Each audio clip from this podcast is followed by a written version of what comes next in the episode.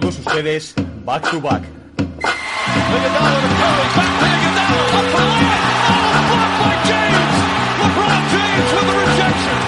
Anthony. Anthony for three.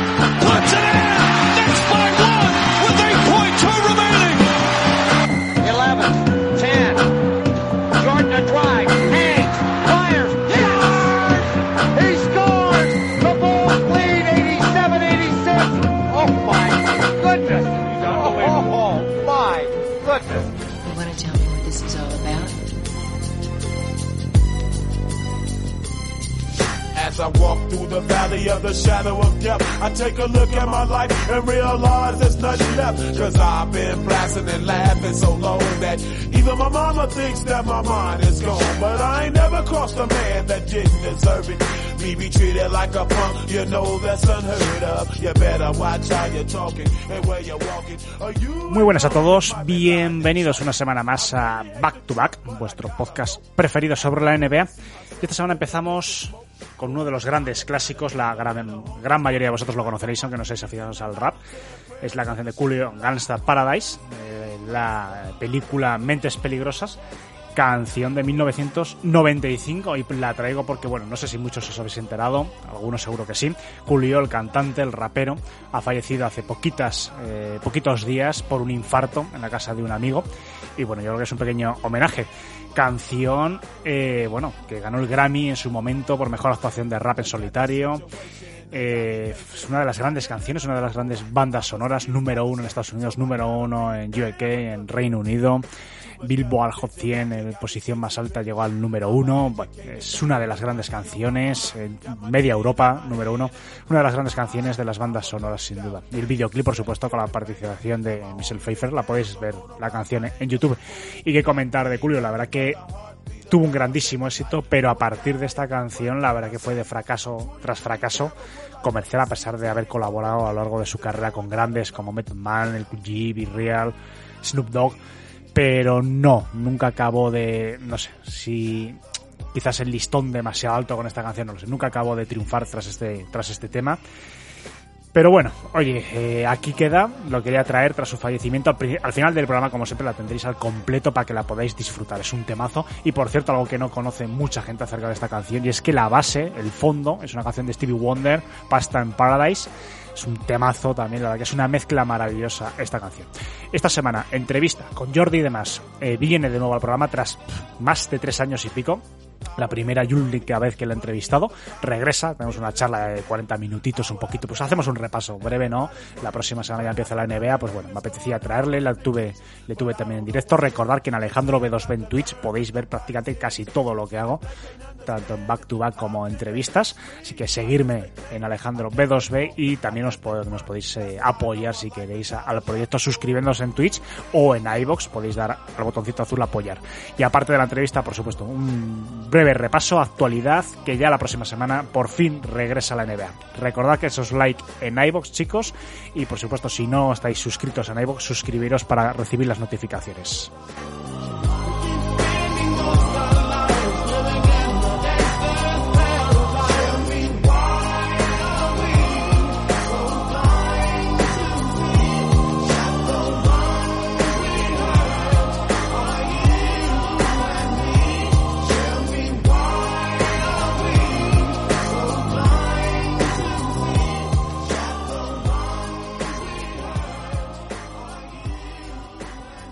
Muy buenas a todos, muy buenas tardes, bienvenidos a una nueva entrevista de Back to Back. eh, bueno, bienvenidos a poquito a poco los que vayáis entrando en el directo, pero sobre todo, por supuesto, a toda la gente que vais a escuchar este, a partir de este jueves un nuevo podcast en iVoox, en todos los reproductores. Muchísimas gracias a todos los que os estáis suscribiendo, ya 3.500 eh, alcanzamos la semana pasada.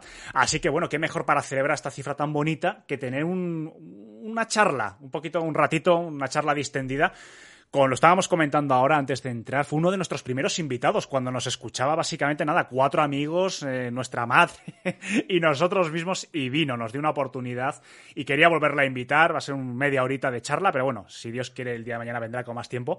Así que voy a dar la eh, bienvenida a, pues bueno, que es que no sé, no- darle la bienvenida es poco, ¿no? Porque es un gran invitado y un buen amigo como es Jordi y demás. Jordi, muchísimas gracias por estar aquí con nosotros.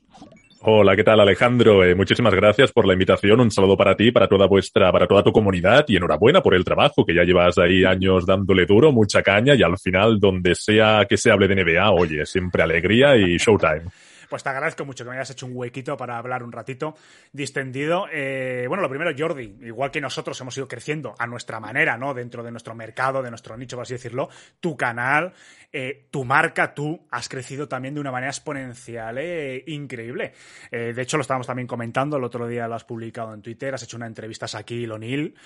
Háblame un poco, porque bueno, yo te estoy entrevistando a ti, que eres la leche, pero coño, entrevistar a Shaquille O'Neal tiene que ser, para un aficionado a la NBA, tiene que ser una cosa histórica, maravillosa. Sí, sí, sí, sin, sin ninguna duda fue tremendo. Yo la verdad es que sigo, al recordarlo, sigo temblando, ¿no? Porque Shaquille O'Neal es mi pivot favorito, llevo años siguiéndolo desde pequeñito, pero sí, lo que tú has dicho, el crecimiento es lo que tiene, ¿no? A medida de que vas creciendo llegan más oportunidades, pero obviamente detrás de ese crecimiento hay mucho y mucho, mucho trabajo. Yo empecé mi proyecto en el 2013, luego en YouTube en el 2014 y subo vídeo diario sin parar. Hace tiempo que no hago vacaciones, pero no porque no quiera, ¿eh? Que me podrían venir bien las vacaciones, obviamente sí, pero es que cuando no hago lo que hago cada día me aburro, ¿no? Me gusta hablar de NBA, subir mi vídeo, hablar de actualidad, estar a la última, hablar con mi comunidad y eso me apasiona. Y lo de Shaquille O'Neal, bueno, yo estoy eh, colaborando con NBA, NBA Spain, NBA Europe, España y Europa, y desde hace un tiempecito, bueno, antes se llamaba el NBA Fan Club, que es el club Sí. de fans, ahora han salido el NBA ID, que sería el nuevo club de fans, digamos, eh, con esa nueva, ese nuevo nombre, ¿no? Esa nueva marca, llámalo como quieras.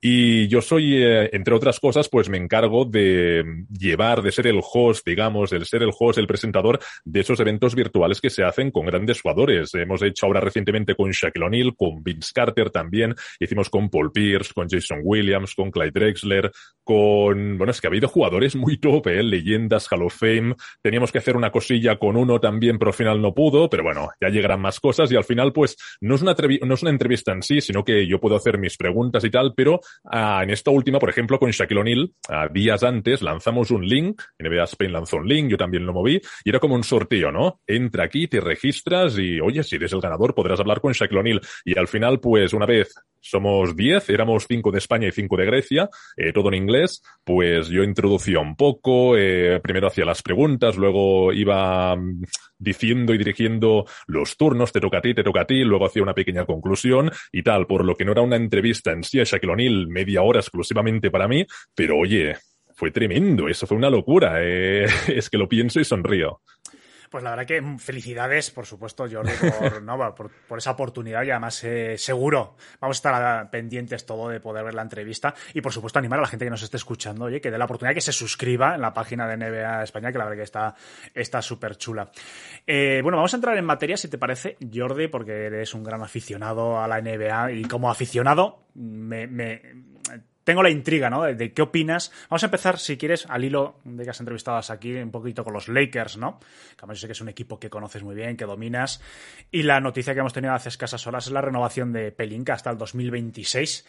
Eh, hay gente que se ha arrancado la cabellera cuando ha visto la noticia. ¿Tú qué, qué opinas? ¿Qué te, qué- qué te parece esta nueva oportunidad que se le da? Yo entiendo la gente que está enfadada y entiendo la gente que está normal y que está bien. A ver, la gente enfadada, bueno, sí, porque las últimas decisiones de este pasado reciente pues no han sido las mejores. Ya lo vimos en el anterior equipo, que parecía eso, que se iban a jubilar, ¿no? Una edad, una media de edad muy elevada, que esos jugadores ya tenían las piernas muy cansadas, necesitaban piernas frescas, pero aquí estamos con lo de siempre. ¿Quién toma la decisión? ¿LeBron James? ¿Pelinka? Dicen que Pelinka, que LeBron James no tiene tanto poder en los Lakers. Pero bueno, eh, Pelinka ha tenido buenos movimientos, ha tenido como cualquier otro, como cualquier otro general manager, pero desde la franquicia siguen apostando por él, por lo que, a ver, a mí no me parece, como algunos dicen, que es de lo peor que hay en los despachos, a mí no, obviamente no. Ha tenido estrategias y ha aplicado movimientos y acciones a nivel de plantilla muy buenas, pero bueno, no siempre se puede acertar, ¿no? Por lo que, ¿qué me parece? Pues es que yo no soy fan de Lakers. Yo soy fan de todos los equipos. Ya sabéis, los que me conocéis, que yo tiro mucho por LeBron, porque es mi jugador favorito. Pero, sinceramente, se haya quedado o no, yo voy a dormir igualmente bien, ¿no? Yo lo que quiero es que cada equipo tenga una plantilla competitiva. Quiero espectáculo. Quiero que las plazas de playoff no estén aseguradas. En plan, va, estos van a entrar sí o sí y estos al play-in sí o sí no. Quiero un poco de chichilla, ¿no? Y eso es lo que atrae mucho de, de, de esta competición. Como fan de LeBron, ¿qué opinas o, o, o, qué sientes cuando se escuchan o se leen o se dicen tantas críticas, no al LeBron jugador, sino al LeBron el que se entromete mucho en la gestión diaria eh, de una franquicia, cuando se comenta que LeBron es el culpable, uno de los principales culpables, por ejemplo, de, de la temporada tan mala de los Lakers? ¿Crees que es justo, que es un blanco fácil? Eh, no sé, ¿cómo vives todo eso? es que nunca sabremos la realidad, nunca sabremos si LeBron tiene mucho peso, si ha tenido peso, si no tiene nada de peso, ¿no? Eh, nunca lo sabremos, pero es que no lo sé. Yo, a mí me da igual, a mí me da igual porque siempre se criticará a cualquier persona, se criticará a cualquier jugador, lo haga mejor, lo haga peor, lo haya hecho o no lo haya hecho, pero sí que me gustaría que, por ejemplo, eh, yo si fuera fan de Lakers al 100%, me gustaría que todo fuera un poco más, no sé cómo decirte, lo profesional, no sé si es la palabra adecuada, pero me gustaría que la atmósfera que se respirara dentro del equipo, no únicamente a nivel de despacho, sino también a nivel de equipo, fuera eso, ¿no? Profesionalidad, actitud, lucha, vamos a darlo todo.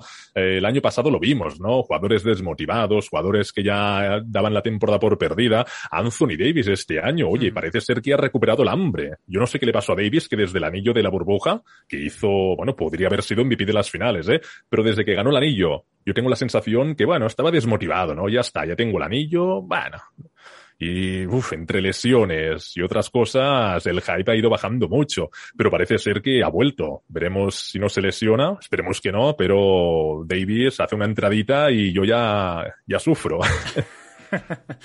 Bueno, más actualidad. El gancho de Draymond Green. Eh, todas las consecuencias ¿no? que está teniendo. Parece que sí era una cosa, ¿no? Nosotros lo analizamos el otro día en el podcast. Eh, que bueno, parece que se había, eh, se había comentado, pues bueno, que había sido un pequeño roce, un enfrentamiento, se había quitado hierro, pero tras esa filtración, parece que les pilla un poquito a pie cambiado a la franquicia, al jugador. El jugador se ve obligado a salir a hacer pues unas declaraciones un poco pidiendo perdón. Pero sobre todo me interesa saber qué opinas de qué, qué consecuencias puede tener para un banquillo que parecía que tenía, que era un, no sé, una balsa de Había buen rollo. Eh, es que es lo que, has, lo, lo, que has dicho. Yo cuando leí la información creo que a todos nos pasó lo mismo. Bueno, un rocecillo. Bueno, la típica peleilla. Ah, ya lo solucionarán, con el tiempo harán las paces y todo bien y agua pasada y ya está. Pero cuando se filtró el vídeo TMZ dije, madre mía, pero esto es una auténtica barbaridad, qué puñetazos y parece ser que lo deja inconsciente, que lo ha mandado dormir, ¿no? Por lo que yo creo que es un tema muy gordo. Es un tema muy gordo. La química ha salido hace nada una noticia, no recuerdo de, quién era ahora, que decían que eh, supuestamente Jordan Poole no le había pedido perdón, a, eh, perdón, no, no, había, no había aceptado las disculpas de Draymond Green, ¿eh? Primero se reportaba que sí, que habían hablado, estaban tranquilos y se ha dicho no únicamente que Jordan Poole no ha aceptado las disculpas, sino que no ha hablado con Draymond Green y me parece totalmente lógico. A mí me pegan ese puñetazo y dos días o tres días después es que no me hablo ni una semana ni un mes. Fue un golpe muy duro. Por más que le haya dicho no sé qué o no sé cuántos, no puede responder de esta manera. Al menos yo no respondería así. Pero sí, creo que la química está tocada. Eh, creo que es que además Draymond Green, que es el carácter, es el corazón del equipo, es el motor. Ostras, si me dices que ese puñetazo lo ha protagonizado el jugador de rotación que apenas tiene cinco minutos, te diría, bueno, pues no pasa. Sí que pasa, pero que tampoco es el fin del mundo. Se ha sabido que Kevin Looney y Andre Iguodala están trabajando muy duramente, pero sí, la química está tocada. Lo podrán solucionar. Yo confío en Steve Kerr. Steve Kerr gestiona muy bien los egos, el carácter. Va a ser cuestión de tiempo. Pero tengo la fe que sí que al menos podrán llevarlo más o menos bien, pero tardarán. Es decir, que tú eres de los que te inclinan eh, de, la opinión de que sí que van a intentar que Draymond Green se, se, mantenga, claro, porque ahora hay una parte importante mm. de la opinión, entre comillas pública, me refiero, de los aficionados, sí. que parece que están pidiendo casi un traspaso de Draymond Green, que, eh, que, ven la situación insostenible. Incluso se ha comentado, porque esta mañana, cuando me he leído, es de lo primero que he leído en, en, varias cuentas de Twitter, que parece que. Yo creo que es un poquito malintencionado, pero bueno, parece que Draymond Green que está soñando incluso con irse a los Lakers. Sí, sí, sí, sí. Lo dijo Stephanie Smith, que Draymond ya espera que este sea su último año en Golden State, que quiere ir a Lakers con su hermano LeBron. Yo llevo años diciéndolo, si ya, pero años, eh, está en mis vídeos, lo podéis ver. Si alguien del Big Three se marcha de Warriors, ese hombre será Draymond Green. Vamos, y con LeBron, porque además, bueno, hubo un año que hicieron como un cambio de chip, porque antes tenían un beef, una peleilla, ¿no? Esa patadita in the middle que tuvimos ahí en las finales, bueno, ese golpe, ese golpe bajo, pero luego ya se hicieron mejores amigos, eventos juntos, que si están en Clutch Sports, alegría y alegría. Se irá Laker Draymond Green, no me sorprendería, no me sorprendería en absoluto. Si no le dan el contrato que está buscando, bueno, Lakers también tiene que pensar, ¿merece la pena pagarle una cantidad estratosférica a Draymond Green? Eso ya es otro tema, es otro tema. Sí que es cierto que se irá Russell Westbrook, tendrán un gran espacio salarial, pero tal vez Lakers dice, oye, no te vamos a dar ese pastizal, ¿eh? Pero si quiere dinero, ¿dónde podría ir Detroit? Detroit, la madre de Draymond Green, ve con buenos ojos que su hijo vaya a Detroit. Lo publicó en un tuit. ¿Se podría ir dónde? A, Dallas. A Dallas también se especulaba un poquitín. Hombre, yo creo que Luka Doncic le gustaría jugar con un hombre de ese perfil y más teniendo en cuenta que Draymond Green en un pasado lanzó piropos tremendos a Luka Doncic. Pero bueno, eh, ya sabemos cómo son los Warriors, una franquicia que no únicamente tiene grandeza en los jugadores, sino en, en los despachos. No sé cómo se lo hacen, que siempre en este pasado reciente grandes equipos y renovaciones que no sabes ni de dónde sacan el dinero, por lo que al final se acabarán quedando todos y seguirán ganando anillos. Permíteme que dé la bienvenida poquito a poco a la gente, Mundo Lakers, Oscar, que está también por ahí, Narukitón, Patri. Me pregunta Narukitón que si Alejandro no te motiva a Green en Detroit. la verdad que por el carácter... Y además, ah, claro, que tú eres de Detroit, obviamente. Sí sí sí, sí Yo soy de los Pistons y la verdad que el carácter ese de Bad Boy, lo que pasa que, bueno, eh, demasiado carácter, ¿no? Es que Draymond Green a veces parece que es un poquito, no sé, una olla a presión y, y bueno... Pero sí, él mismo, yo creo que además ha comentado Jordi, eh, el mismo Draymond Green, que sí que le gustaría terminar su carrera eh, en los Pistons. Bueno, yo creo que... Sí, sí, sí, sí, sí. Es que además encaja, es el perfil, es el perfil del jugador. Eh, que sé, Ben Wallace, ¿no? Hmm. También ha admirado mucho Ben Wallace con Stewart, que sabemos que tiene también carácter, lo vimos la temporada anterior, ese roce que tuvo con, con LeBron, mucho, mucho gallito en el, vestuario. Sí, es. Oye, pero Detroit Pistons, hacía, haciendo un pequeño paréntesis, tú como fan de Detroit creo que estar contento, ¿no? Proyecto joven. Además, ahora habéis incorporado al veterano Bogdanovic, que siempre viene bien tener la voz de la experiencia. Dicen que en un futuro a cinco años Detroit puede estar en lo alto de la conferencia este, ¿eh? Cuidado con eso. Ojalá. Yo este año, eh, Jordi, lo que noto eh, mucho es eh, el que me han llamado de varios programas precisamente para hablar de Detroit, cosa que en los últimos años no. Es decir, parece que se está empezando a, meter en el radar de distintos podcasts, de distintos programas. Hay interés por el equipo. Para mí eso es una señal de que las cosas están haciendo bien. Pero también es cierto que todo eso tiene que empezar a fructificar en victorias, porque si no, todo es humo de momento. Sí, sí, sí, obviamente. Veremos esta, esta temporada. Vamos a cambiar, vamos a volar a la conferencia este, si te parece, Jordi, vamos a hablar de un equipo que la temporada anterior fue una de las decepciones por varios motivos, los Brooklyn Nets. Yo personalmente soy de los que apuestan que precisamente ese orgullo herido que tiene, por ejemplo, Kevin Durant, Kyrie Irving, esas ganas de demostrar que sigue teniendo calidad a pesar del tema de la vacuna, que ya parece ser que no va a haber limitación esta temporada. Yo apuesto por ellos. Hay mucha gente que no, que, que, duda, que ven que es un vestuario, que es un polvorín. No sé, ¿por qué lado te inclinas, Jordi? Mira, hace poco hice un TikTok hablando de top 5 equipos con más opciones de campeonato y creo que puse a Brooklyn en el top 5, por lo que te puedo ya transmitir que yo confío en este equipo. Confío, tal vez me vuelvo a pegar un golpe tremendo, pero voy a confiar, no sé, Kyrie Irving hace poco dijo que él está cansado de esa etiqueta que le han puesto a los Nets desde hace tiempo, ¿no? Un equipo débil, sin carácter, un equipo perdido. Dice que quiere transformar esas debilidades en, en fortalezas. Luego Kevin Durant está súper motivado porque en los últimos rankings que si de ESPN, Sports Illustrated, no lo ponen ni en el top 5 dice, pero ¿esto qué es? ¿No? Por favor. a ben Simmons, yo tengo fe en él. Mucha gente no confía, yo estoy en su barco. Creo que al final acabará encajando y cuando encuentren el ritmo en ese quinteto que puede ser letal, al estilo, yo que sé, el quinteto de la muerte de Warriors. Tú imagínate a Ben Simmons, se tiene que trabajar, ¿eh? pero rodeado de, en algún momento, ¿eh? no siempre, rodeado de Kyrie, de Durant, de Joe Harris, de Seth Curry. Dios mío, eso, eso puede ser una auténtica pasada. Ahora está por ver Steve Nash, si podrá ser capaz o no destacar el máximo jugo a este proyecto, porque si hay un hombre que ha sido criticado es Nash. El mismo Kevin Durant pidió su cabeza, oye, fuera, o él o yo. Que este es otro tema, que al final, bueno, han hecho las paces, pero ya veremos, como empiecen a perder partidos y partidos y partidos, Kevin Durant se volverá a enfadar. Y dirán, oye, quítate a Nash ya, por favor. también es una olla presión complicada, ¿eh? Sí, yo también pienso igual. Yo creo que las, las, primeras semanas, además, yo creo que van a ser determinantes para el equipo para ver si cogen un rumbo ganador o no. Eh, vamos a seguir haciendo un repasito. Aprovechamos que además que la próxima semana, prácticamente, bueno, en unos días casi empieza ya la temporada. Así que, Jordi, vamos a aprovechar a hacer aquí un, carrusel deportivo. Eh, seguimos en la conferencia. Vamos con Boston. ¿Qué puede afectar el tema de Ludoka Gate? Porque también un entrenador muy criticado al principio, te acordarás, primer tercio de la temporada, eh, le machacamos, entre ellos me incluyo, por la verdad que era, el equipo era, vamos, eh, daba vergüenza ajena verlo, pero poco a poco fue encarrilando ¿no? a, Boston y justo en el momento que mejor está, deja al equipo en unas finales de NBA poniendo en contra las cuerdas en algún partido a los Warriors, justo viene este escándalo, que yo creo que hay más chicha, que yo creo que todavía no nos hemos enterado al 100% de todo, mm. pero yo creo que es una cosa que tiene que afectar en ese vestuario. A mí, a ver, la gente sabe que yo no tengo un equipo en particular, pero si hay alguna franquicia que me gusta es Boston y San Antonio, ¿no? Pero que me da igual si gana Detroit, si gana Brooklyn o si gana Warriors, que voy a dormir igual de tranquilo. Pero sí que me ha, no sé, me ha quitado un poco, no sé si llamarlo la ilusión, pero mm, creía que este año, esta próxima campaña, los Boston Celtics realmente podrían conseguir el campeonato, ¿no? Venían de un gran año, estuvieron a dos partidos de, porque terminaron 4-2, ¿no? A dos partidos de ganar el campeonato, un proyecto que Sí, vale, viene de perder una final, pero un equipo cuando pierde una final aprende de los errores y vuelve más fuerte, sino que se lo digan, por ejemplo, a LeBron James. Lo mejor que le ha pasado en su carrera, o casi lo mejor, fue esa derrota contra Dallas. Cambió a nivel mental, cambió a nivel de juego, especialmente a nivel mental, ¿eh? Muchísimo ahí. Por lo que yo pensaba, estos Celtics, con Udoka, Tatum, Brown, con Malcolm Brogdon, que han incorporado a un pedazo de jugador que será sexto hombre, y en ese traspaso no perdieron a nada importante, no tocaron el núcleo duro decía, esto es anillo, anillo de Boston o de Clippers, esa era mi predicción. Pero claro, ahora se va Udoka.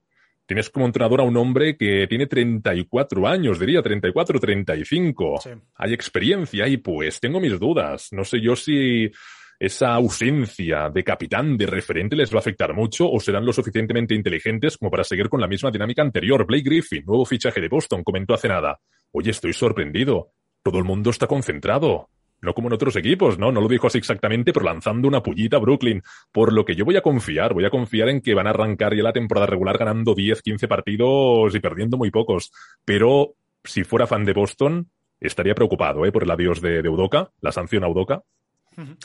¿Crees que hay más cosas en el tema de, este caso de Udoka que no se saben todavía? Porque se, ha comentado, se ha filtrado que a lo mejor la, mujer en cuestión era hmm. la, vicepresidenta o la hija del presidente. algo, leído, sí, sí, sí. Era, era, una era una chica, una mujer que estaba con. Sí, sí, que era la pareja de alguien importante de Boston. No recuerdo el cargo, algo de alguien de la propiedad. No lo sé. Si hay algo más, pues yo quiero pensar que han hecho una investigación y que no sé, es que no lo sé, es que, es que están los, en los estatutos que tienen en la normativa, ¿no? Diría que está en la normativa, pues oye, si está en la normativa y lo sabes, pues o te esperas a que te vayas a otro equipo, lo que sea, pero como no sé lo que ha hecho, lo que no ha hecho, lo que ha pasado o lo que no ha pasado, como no tengo esa información, es difícil, es difícil decirte eso, que ojalá no haya pasado nada grave, ¿eh? Ojalá que no. Pero es que no lo sabemos. Mm, si han tomado esa decisión, pues será, será por algo. ¿Le volveremos a ver entrenar? ¿Qué crees? Uh, Woj Diría que fue Woj que dijo que, que no se le cerraban las puertas, que lo tendrá más complicado, sí, pero que podría volver. Pero claro, tú imagínate que eres el propietario de un equipo. ¿Te atreves a ficharlo? ¿Te atreves a incorporarlo? ¿Cuál va a ser la respuesta de tus fans? Dirán, oye, acabas de fichar a un hombre que la lió, supuestamente la lió. Yo creo que se le complica bastante. Se le complica bastante el asunto.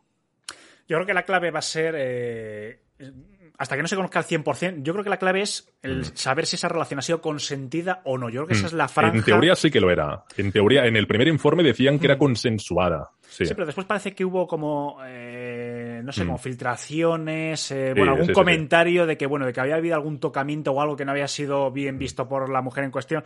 No sé, parece que se ha enturbiado un poquito, pero bueno, de momento vamos a dejarlo en stand-by, tampoco sabemos eh, todo. Hay un equipo que me gusta bastante, que se ha movido muy bien, que son los Cleveland Cavaliers, que también parece que en el uh. este están eh, todo, nada, que ves la plantilla joven, eh, con varios veteranos, ¿no? Como nuestro querido Rubio. ¿Qué te parece el equipo? ¿Crees que hay mucho humo o ya está preparado para dar el paso definitivo? Es una realidad. Cleveland es una realidad. Eh, a ver, te voy a meter mucho hype, pero hice un vídeo sobre el orden de las posiciones de la temporada regular y los puse sextos, que no está nada mal, ¿eh? En una conferencia con Boston, con Milwaukee, con Miami, con Filadelfia, sextos, directamente playoff, creo que es para aplaudir. Me parece un equipo que ya de presente, pero especialmente de futuro, el crecimiento que pueden tener Donovan Mitchell y Darius Garland juntos y esa pareja interior que poco se habla, Jarrett Allen y Ivan Mobley, oh, Dios mío, tengo un hype con Mobley, ese hombre es una mezcla de Kevin Garnett con, no sé, Garnett con un poco de Duncan y un poco de Chris Bosh. Me parece un equipo que tiene, tiene, no sé, transmite ilusión, alegría, tiene dinamita por dentro, por fuera. Ojalá les vaya muy bien y ojalá LeBron vaya con Bruni James ahí, gane el último anillo y se retire. Bueno, sí, o sea que te gustaría, sí, eh, pero en Cleveland. Es decir, ¿no piensas que lo mejor en los Lakers, eh, lo digo porque ya tiene su casa, ya, ya, ya. A ver, sí, no, no, LeBron James irá donde su hijo vaya, ya lo dijo, no es cuestión de dinero. No es cuestión de dinero. Si se va a ese equipo, me voy ahí. Vamos, que si Sacramento Kings o Oklahoma o Detroit o Brooklyn, me da igual el equipo. Elige a Bruni, LeBron irá detrás. ¿Le ves como primera ronda a Brony? Dicen que no. Bueno, de inicio decían que no, que lo proyectaban segunda ronda, luego sí que fue colocándose en una mejor posición, pero es que aquí estamos con lo de siempre. El poder, lo que está haciendo LeBron, la presión. LeBron James lo ha dicho, que iré al equipo donde esté mi hijo, que quiero jugar con mi hijo, que es mi sueño, es mi último gran objetivo. Por lo que, oye, yo si soy el general manager de un equipo y sé que LeBron va a venir, aunque sea un año, y aunque no ganes el anillo, el hecho de tener a LeBron en tu equipo, uff, más ingresos, más publicidad, más marca, más notoriedad, no únicamente se gana a nivel de baloncesto, se gana en muchos otros niveles. Por lo que yo lo haría. Obviamente no le daría el pick 1, ni pick 5, ni pick 10, ni pick 15. No lo sé. Pero, ¿por qué no invertir un pick en él? Sí, la verdad que, que bueno, el tema de, de los Cavaliers haría bien por el, yo creo, vamos, por, por la narrativa, ¿no? Por terminar donde empezaste con el hijo, ¿no? La verdad que sería una cosa mm. bastante, bastante eh, interesante. Vamos a volver al oeste, los Clippers. Kawhi Leonard uh. por fin regresa. Eh, yo todavía no me he enterado muy bien lo que le había pasado a la lesión, porque la verdad que lleva tanto tiempo en la, enfermería, por así decirlo, que, el otro día lo estábamos comentando y me recordamos, no, pues que tiene tal. Digo, pues no es que no me acuerdo.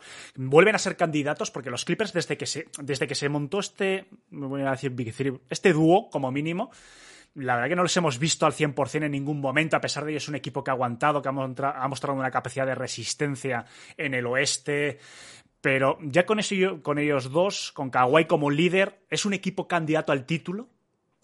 Para mí, eh, si tú me dices, te tienes que mojar y tienes que dar un campeón, yo te digo Clippers. Llevo meses diciéndolo, creo que este año puede ser el año histórico de Clippers. También sé que cuando llegan los playoffs llega la típica maldición de Clippers, ¿eh? Que si lesiones, la mano negra, da igual, pon el nombre que tú quieras, pero en playoff siempre les pasa algo. Recuerdo ese buen equipo de Clippers con Chris Paul siempre lesionado, Blake Griffin siempre lesionado.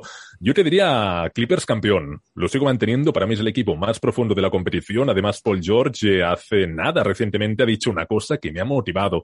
Dijo, Kawhi Leonard es el número uno, yo soy el número dos, eh, lo acepto, me da igual, eh, yo quiero hacer mejores a mis compañeros y se comparó con Dwayne Wade y LeBron, que LeBron era la estrella y Dwayne Wade dio ese paso hacia atrás, pero que igualmente desde esa segunda, desde ese segundo plano era importantísimo. Sin Wade no hay anillos de LeBron, por lo que me gusta que no haya egos, que todos están bien concentrados. Además tienen un pedazo de propietario, Steve Ballmer, ese hombre que tiene un, un net worth de 80 billones una locura ahí de Microsoft que está construyendo el nuevo pabellón. Creo que en pocos, en pocos, en pocos años, esa etiqueta que tienen de equipo del hazme de la NBA va a cambiar y todos o muchos querrán ser fans de, Clippers. ¿A quién ves más favorito en, eh, el oeste? Es una conferencia que se ha devaluado un poquito. Mm.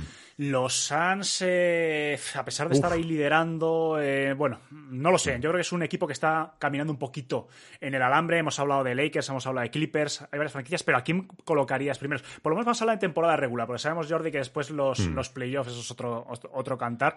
Pero ¿crees que los Suns, por ejemplo, se van a conseguir mantener ese nivel con un de Andre Ayton que se mm. mantiene en el equipo, pero yo no sé hasta cuándo va a estar a pesar de, esa renovación.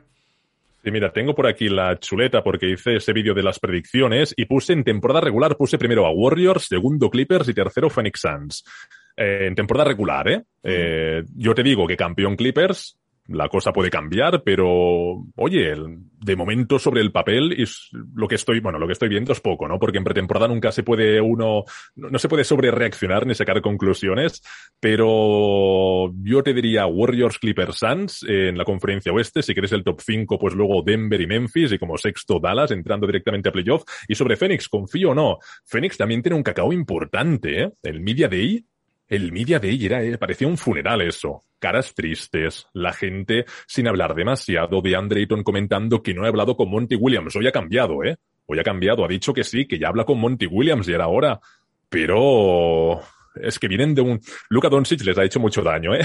Lukita Doncic les ha hecho mucho daño, pero yo voy a seguir confiando, sí. Voy a seguir confiando. De más, Chris Paul sabe que no puede estar por tonterías, que no puede perder más el tiempo, que se le agotan las opciones de anillo y un Chris Paul motivado, siendo líder, va a hacer despertar a todos. Por lo que confío en ellos, sí, pero pongo antes a Warriors y a Clippers, obviamente.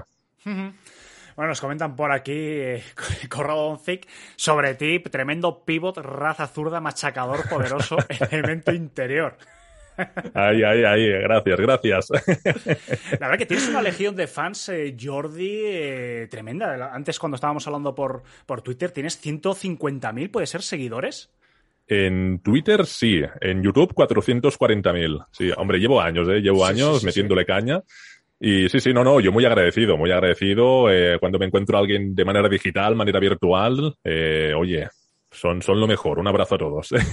Y por ir terminando, que no te quiero entretener tampoco mucho más, eh, ¿hay alguna novedad que tengas en tu canal? Vamos a hablar de tu canal. eh, Sí. Para esta temporada, alguna cosita nueva. Eh, Bueno, eh, siempre van saliendo cosas. Hace nada, como has dicho, estuve hablando con Shaq, estuve hablando con Vince Carter, estoy convencido que llegarán más, más jugadores, pero al final, yo como siempre hablo de actualidad, intento hacer ahí una recopilación de actualidad, pues la NBA tiene tanto contenido, tiene tanto contenido que es imposible aburrirte, ¿no? Eh, los que son asiduos a mi canal saben que cada día pasa algo. En Twitter, Twitter NBA, a nivel internacional, que es una comunidad potente, siempre sucede algo interesante. Incorporaré algo más. Tengo ideas, tengo ideas, las estoy trabajando y veremos si salen o no, pero que la gente esté atenta. nos comenta Penuru y el hacer directos Ojo, para Penuru. cuándo. Grande Penoro, sí, Penoro siempre estaba en mis directos en Twitch, un saludo para ti.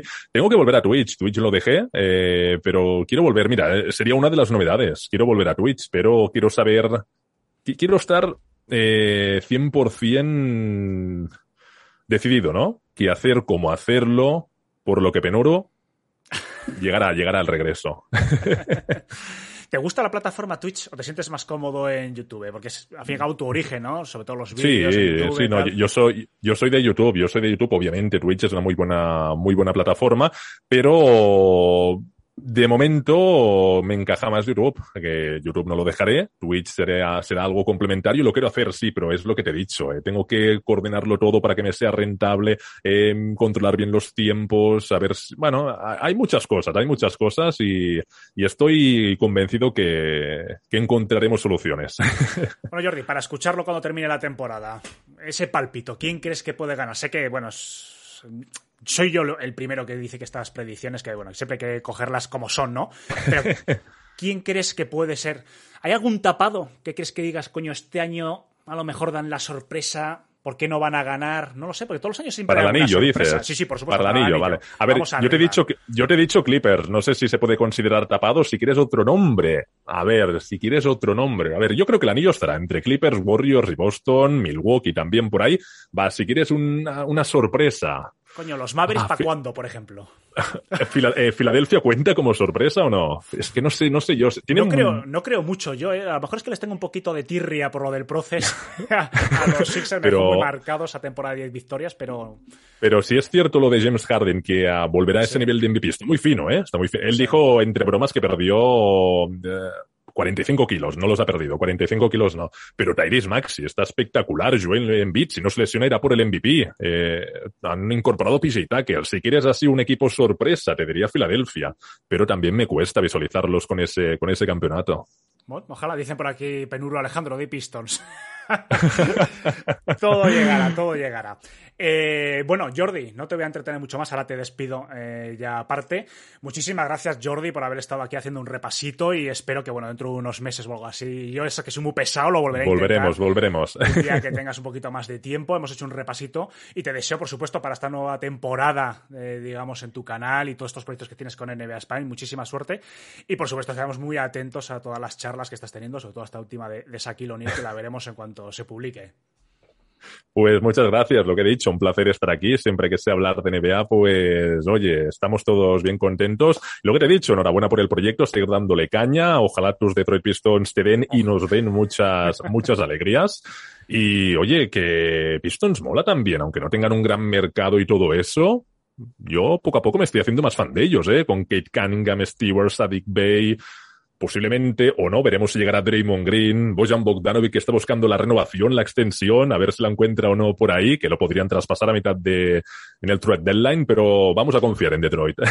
Pues sí, ojalá, ojalá. La verdad que por lo menos el, las sensaciones de inicio son, son bastante buenas. Eh, Jordi, vamos a hacer una raíz a un amigo en común, a Nair Chris, que, a Cristian, Ojo, que grande. Está, que está por ahí dándole al mando de la Play. Así que bueno, chicos, muchísimas gracias por haber estado en el directo. Recordar también que lo emitiremos en, en el podcast al final de la semana. Y nada, pues dar un recuerdo a Cristian de nuestra parte y nada, chicos, hasta la próxima.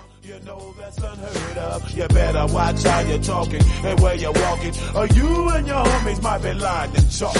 I really hate the trip, but I gotta low. Muy buenas a todos, bienvenidos a una nueva edición de Back to Back, una edición en esta ocasión de jueves, que es como, bueno, nos ha encajado un poquito mejor, y una edición, bueno, que va a ser el último programa ya antes de tener por fin, por fin ya la competición en NBA, que llevamos ya meses y meses aquí hablando rumores, noticias, humo, historias, por fin, ya la próxima semana, ya cuando tengamos el siguiente back to back, vamos a tener ya por fin materia, material de verdad, material del bueno, ya los primeros partidos. Después vamos a repasar un poquito el calendario para los primeros partidos para que ninguno de nuestros oyentes se pierda nada. Pero antes de nada, voy a dar la bienvenida a los tres compañeros, a los tres amigos que me van, van a estar aquí conmigo para hablar un poquito de NBA. Samuel, Cristian y Nacho, chicos, ¿qué tal todo? Hola familia. Muy buenas, ¿qué tal? Buenas noches, Alex, y a todos. Bueno, tenemos unas cuantas cositas de las que hablar. Va a ser un programa hoy un poquito ligero, porque bueno, tampoco hay demasiada materia. Vamos a hablar un poquito de lo que habéis visto de pretemporada. Aunque siempre digo que tampoco hay que sacar demasiadas conclusiones de estos partidos. Aprovecha a probar muchas cosas nuevas, muchas rotaciones que no se van. Bueno, jugadores, tácticas, pizarras, cositas nuevas. Así que hay que coger estos partidos siempre con pinzas. Tenemos también nuestro parte de lesiones. Tenemos también alguna eh, no renovación, como la de Grant Williams. Bastante importante este tema para los aficionados de los Celtics. Y después tenemos algo que ha revolucionado las redes, se lo estábamos comentando antes de entrar en directo, ¿no? Como eh, todos los fans de Facu están contentos, ¿no? De que ha firmado por un año, parece ser, con Dallas Mavericks. Y bueno, vamos a hablar un poquito, ¿no? Porque el otro día estábamos coment estaba comentando, ¿no? Que estaba viendo el directo de nuestro amigo Oscar de, Masí, que entrevistaba también a, nuestro buen amigo eh, Quique, eh, Quique García, y comentaba, bueno, que no estaba muy, muy eh, ilusionado a ver si a raíz de la presentación de su libro también hablo con él para que se venga un día y hablamos un ratito con él, pero me parece que no estaba muy ilusionado con los Mavericks en general, chicos. Me gustaría saber vuestra opinión primero de, de, del encaje de Facu como, como generador de juego, como base en el equipo y después un poquito de Dallas en general, porque sí que lo hablamos evidentemente en la previa de su división. Pero bueno, eh, por lo que he estado escarbando tras esta entrevista de nuestro amigo Oscar, es que parece que no hay está bastante dividida la afición, ¿no? Gente que sí que piensa que va a dar un paso adelante el equipo, pero hay otra parte importante que, bueno, que ve que no, tras la marcha de Branson, Samu, voy a empezar por ti si te parece, no se ha cubierto bien ese agujero, ¿no? De la marcha de este jugador tan importante a los Knicks. Empezando por, mm, por la última hora de campazo, pues bueno, yo creo que mmm, ha conseguido recalar en una de las mejores opciones que podía haber llegado. O sea, más para arriba ya yo creo que eh, prácticamente imposible. Se venía comentando que la franquicia eh, buscaba un jugador con experiencia, con contundencia defensiva, eh, buena, capaci buena capacidad a la hora de asistir y eso pues lo reúne sin duda ninguna a Facu Campazo. El hecho de que esté Doncic pues va a influenciarle bastante en el nivel, en el aspecto positivo.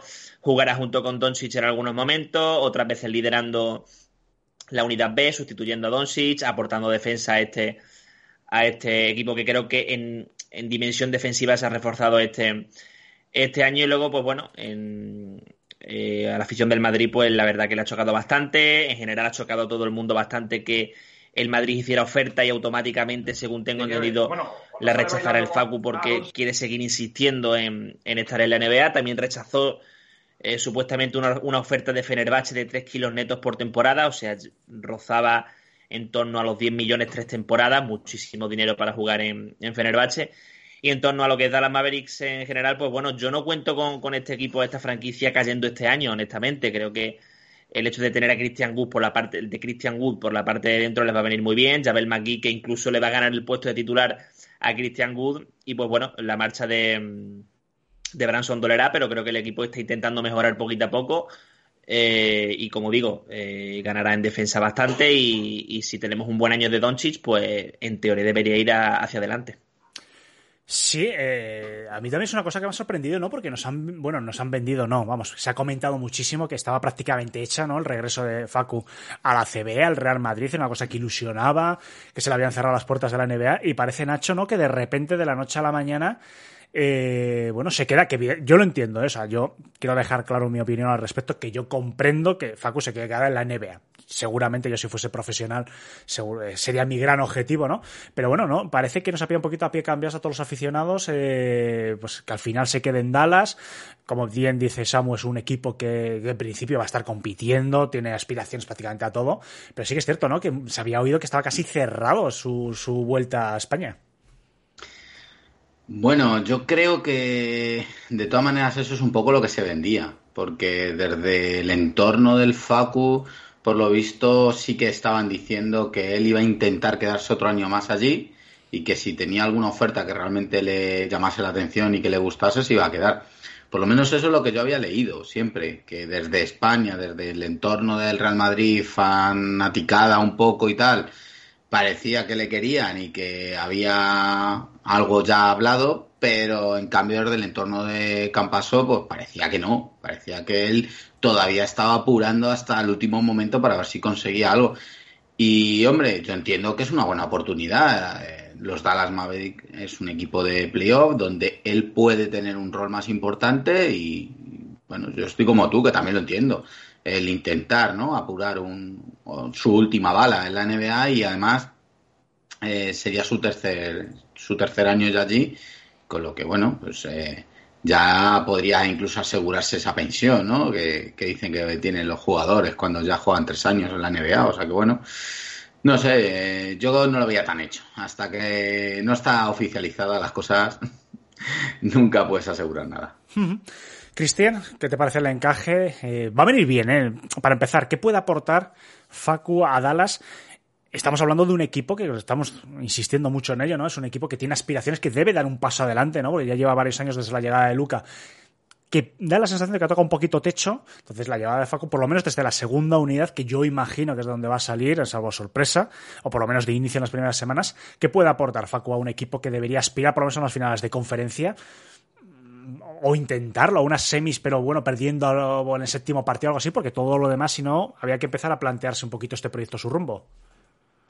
Sí, bueno, a ver, al final lo ha comentado un poco Samu, también lo que te puede aportar Campacho es un poco, sobre todo defensa y también energía, ¿no? Campacho es un jugador muy eléctrico, ya, ya lo conocemos todo de, su época, sobre todo en el Real Madrid. Y yo creo que le va a venir bien sobre todo a Luka Doncic, eh, un compañero como Campacho, que ya se conocen de haber jugado juntos en el Madrid y tal. Y yo creo que le puede venir bien a Campacho porque lo que ha conseguido Jason Kidd en este equipo, que este equipo antes no defendía, pues eh, hizo un sistema defensivo muy sólido que a Campacho le puede, le puede venir muy bien. Sabemos que Campacho, la estatura, no le acompaña para jugar en la NBA, pero lo compensa con sus facultades físicas y yo creo que puede hacer un buen papel en estos Mavericks que a priori eh, todo el mundo los coloca entre los seis primeros, o sea que va a estar en playoff seguro, a no ser que haya alguna lesión importante como podría ser la de Doncic o la de Dick Widio o la de Christian Wood, este equipo está hecho para estar entre los seis primeros.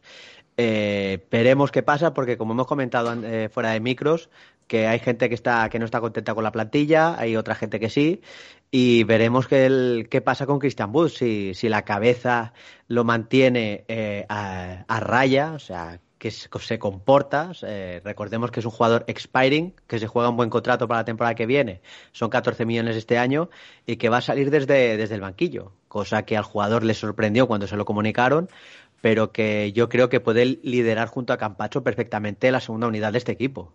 Hmm. Vamos a hablar un poco de las estadísticas. ya que hemos entrado aquí en el tema de Facu, vamos a hablar un poquito de, su paso por la NBA. Porque yo creo que hay un muestrario más amplio de lo que la gente piensa. Eh, vamos a entrar un poquito en arenas movilizas, lo sé, pero yo, bueno, siempre la gente que me conoce y conoce Back to Basa que hablamos las cosas claras. Lleva dos temporadas en los Nuggets. Y la gente muchas veces cuando habla, no, es que no ha podido demostrar su potencial, es que está jugando muy poquito. Su primera temporada jugó 22 minutos por partido, 65 partidos en total, 19 de titular. La temporada anterior baja 18, pero bueno, ya con 18 minutos, con 20, yo creo que ya se puede empezar a, ver algo, ¿no? No está saliendo en los minutos basura. Su primera temporada, 6,1 puntos por partido, 3,6 asistencias, mm, los rebotes no los voy a nombrar en su posición, pero 1,2 robos, que está bastante bien. La segunda temporada, es decir, la anterior, baja claramente, 5,1. En asistencias también un poquito, 3,4. Y a un robo por partido. Samu, vamos a dar otra vuelta, si os parece al ruedo. Eh, a mí estas, estas estadísticas me dejan frío. Insisto, son 20 minutos por partido. Hay otros jugadores en el rol de Facu que en 20 minutos por partido prácticamente doblan las estadísticas de Facu.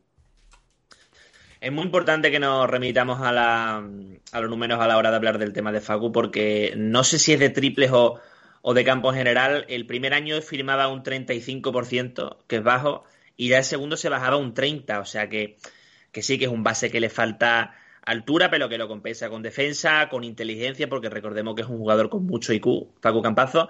Pero creo que una de sus claves este año, y sobre todo estando en Dallas, en un contender tan serio como los Mavericks, el porcentaje, que suba ese porcentaje es crucial, porque es que al fin y al cabo, eh, mm, para Dallas no va a ser suficiente simplemente con que asista y defienda, sino se necesita también un poco más de anotación, y considero yo que un 30 es poco, y un, un 35 es poco, y un 30 ya es preocupante para lo que se espera de, del Facu, pero es muy importante lo que estamos haciendo de remitirnos a, los porcentajes porque creo que en los porcentajes de Tito, en, el acierto va a estar eh, el hecho de que, de básicamente de su futuro en la, en la NBA. Nacho, un poquito lo mismo que te dicen estas estadísticas. ¿Puede retroalimentarse quizás con Luca, eh, que tampoco sé si van a coincidir mucho, por lo menos de primera, ¿no? Pero bueno.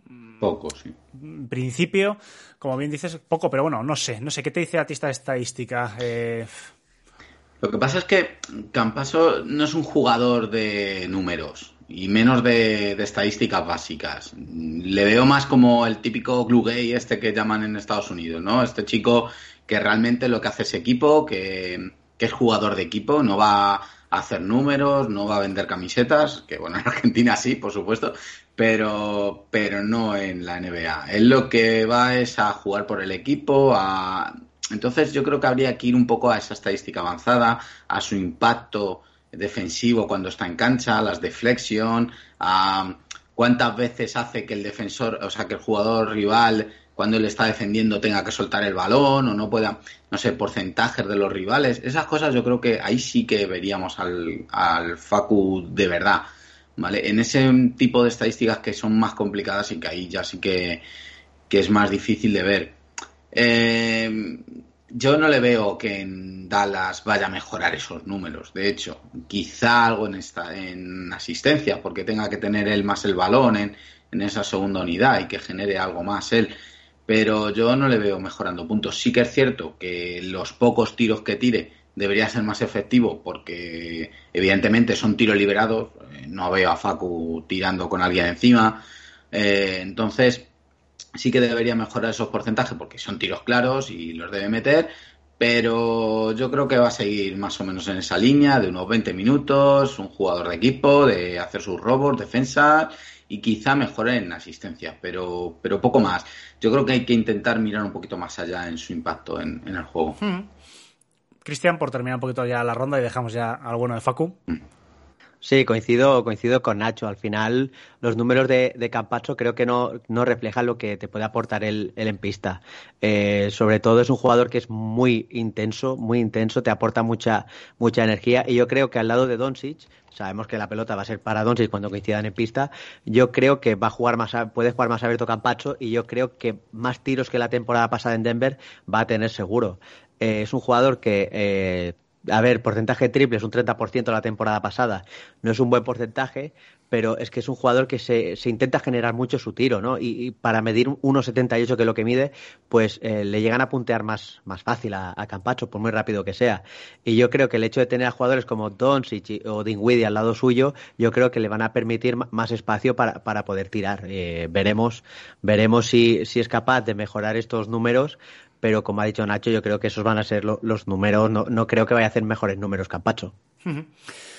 Bueno, pues vamos a estar pendientes. Desde luego es una buena noticia, sobre todo para él, ¿no? El que se quede en la NBA era su clarísimo objetivo. Y bueno, para volver, imagino que a España, a la ACB, siempre, siempre hay tiempo. Vamos a empezar a hablar un poquito también de los partidos de pretemporada. Eh, vamos a empezar, Nacho, por Dramon. Porque mira, lo estaba comentando, ¿no? Yo no he visto eh, ningún partido entero, he visto un poquito por lo que se sube, tal, ¿no? En, las redes. Y he visto a Dramon eh, y después he visto la estadística del partido, un Dramon eh, triplista. Bueno, vamos a ver, más allá de las risas y tal, lo que está claro es que Dramon hay una cosa que es objetiva, ¿no? Que en ese partido se tiró de tres, acertó, y además bien, con una buena mecánica un poquito mejorada de sus primeros intentos. Pero bueno, me gustaría, Nacho, que me es que has visto de los Bulls y en particular, además, eh, Dramon, no sé si se ha venido arriba, bueno, ya ha dicho que el triple quiere que se convierta en un recurso más o menos habitual de él y, bueno, no sé, un poquito las sensaciones del equipo en estos primeros partidos de pretemporada. Bueno, a ver, eh, empiezo por lo general y acabo por lo individual. Lo general, el equipo, el primer partido mm, flojo, eh, como es normal también, ¿no?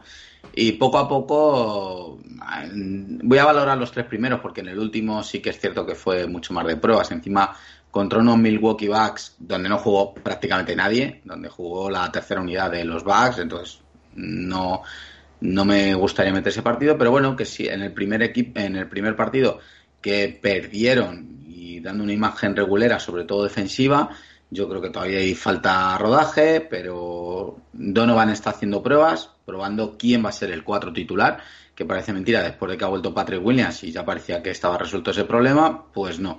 Tres partidos, tres cuatro titulares. En uno Green, en otro Patrick y en otro Drake John Jr.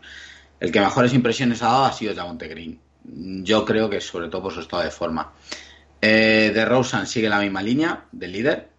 Busevic parece que está más acertado, parece que se encuentra más cómodo y más seguro de sí mismo. Yo creo que le falta confianza y desde luego en esta pretemporada sí que se la ha visto muy bien y defensivamente muy, eh, muy bien posicionado. No es que no es que digas es que ha estado mucho mejor como como ring protector ni nada, no, es, ha sido más el posicionamiento, el timing en, sobre todo la defensa del pick and roll y luego pues que hemos despejado la duda de quién va a ser el base titular mientras Lonzo vuelve o no, que no sabemos si volverá que va a ser eh, Ayo. Ayo que la verdad es que también me gusta, me gusta cómo ha estado jugando y, incluso le veo algo mejor en, el tiro de tres, un poquito más rápida la mecánica, más fluida y con buenos porcentajes. Segunda unidad con Dragic, que empezó mal, igual que Dramon, que eran las dos novedades, y Terry, por ahí, son las tres novedades, por hablar de ellos, eh, pero que poco a poco han ido mejorando partido a partido han mejorado sus datos y han mejorado un poco que se le vea cada vez un poquito más cómodos.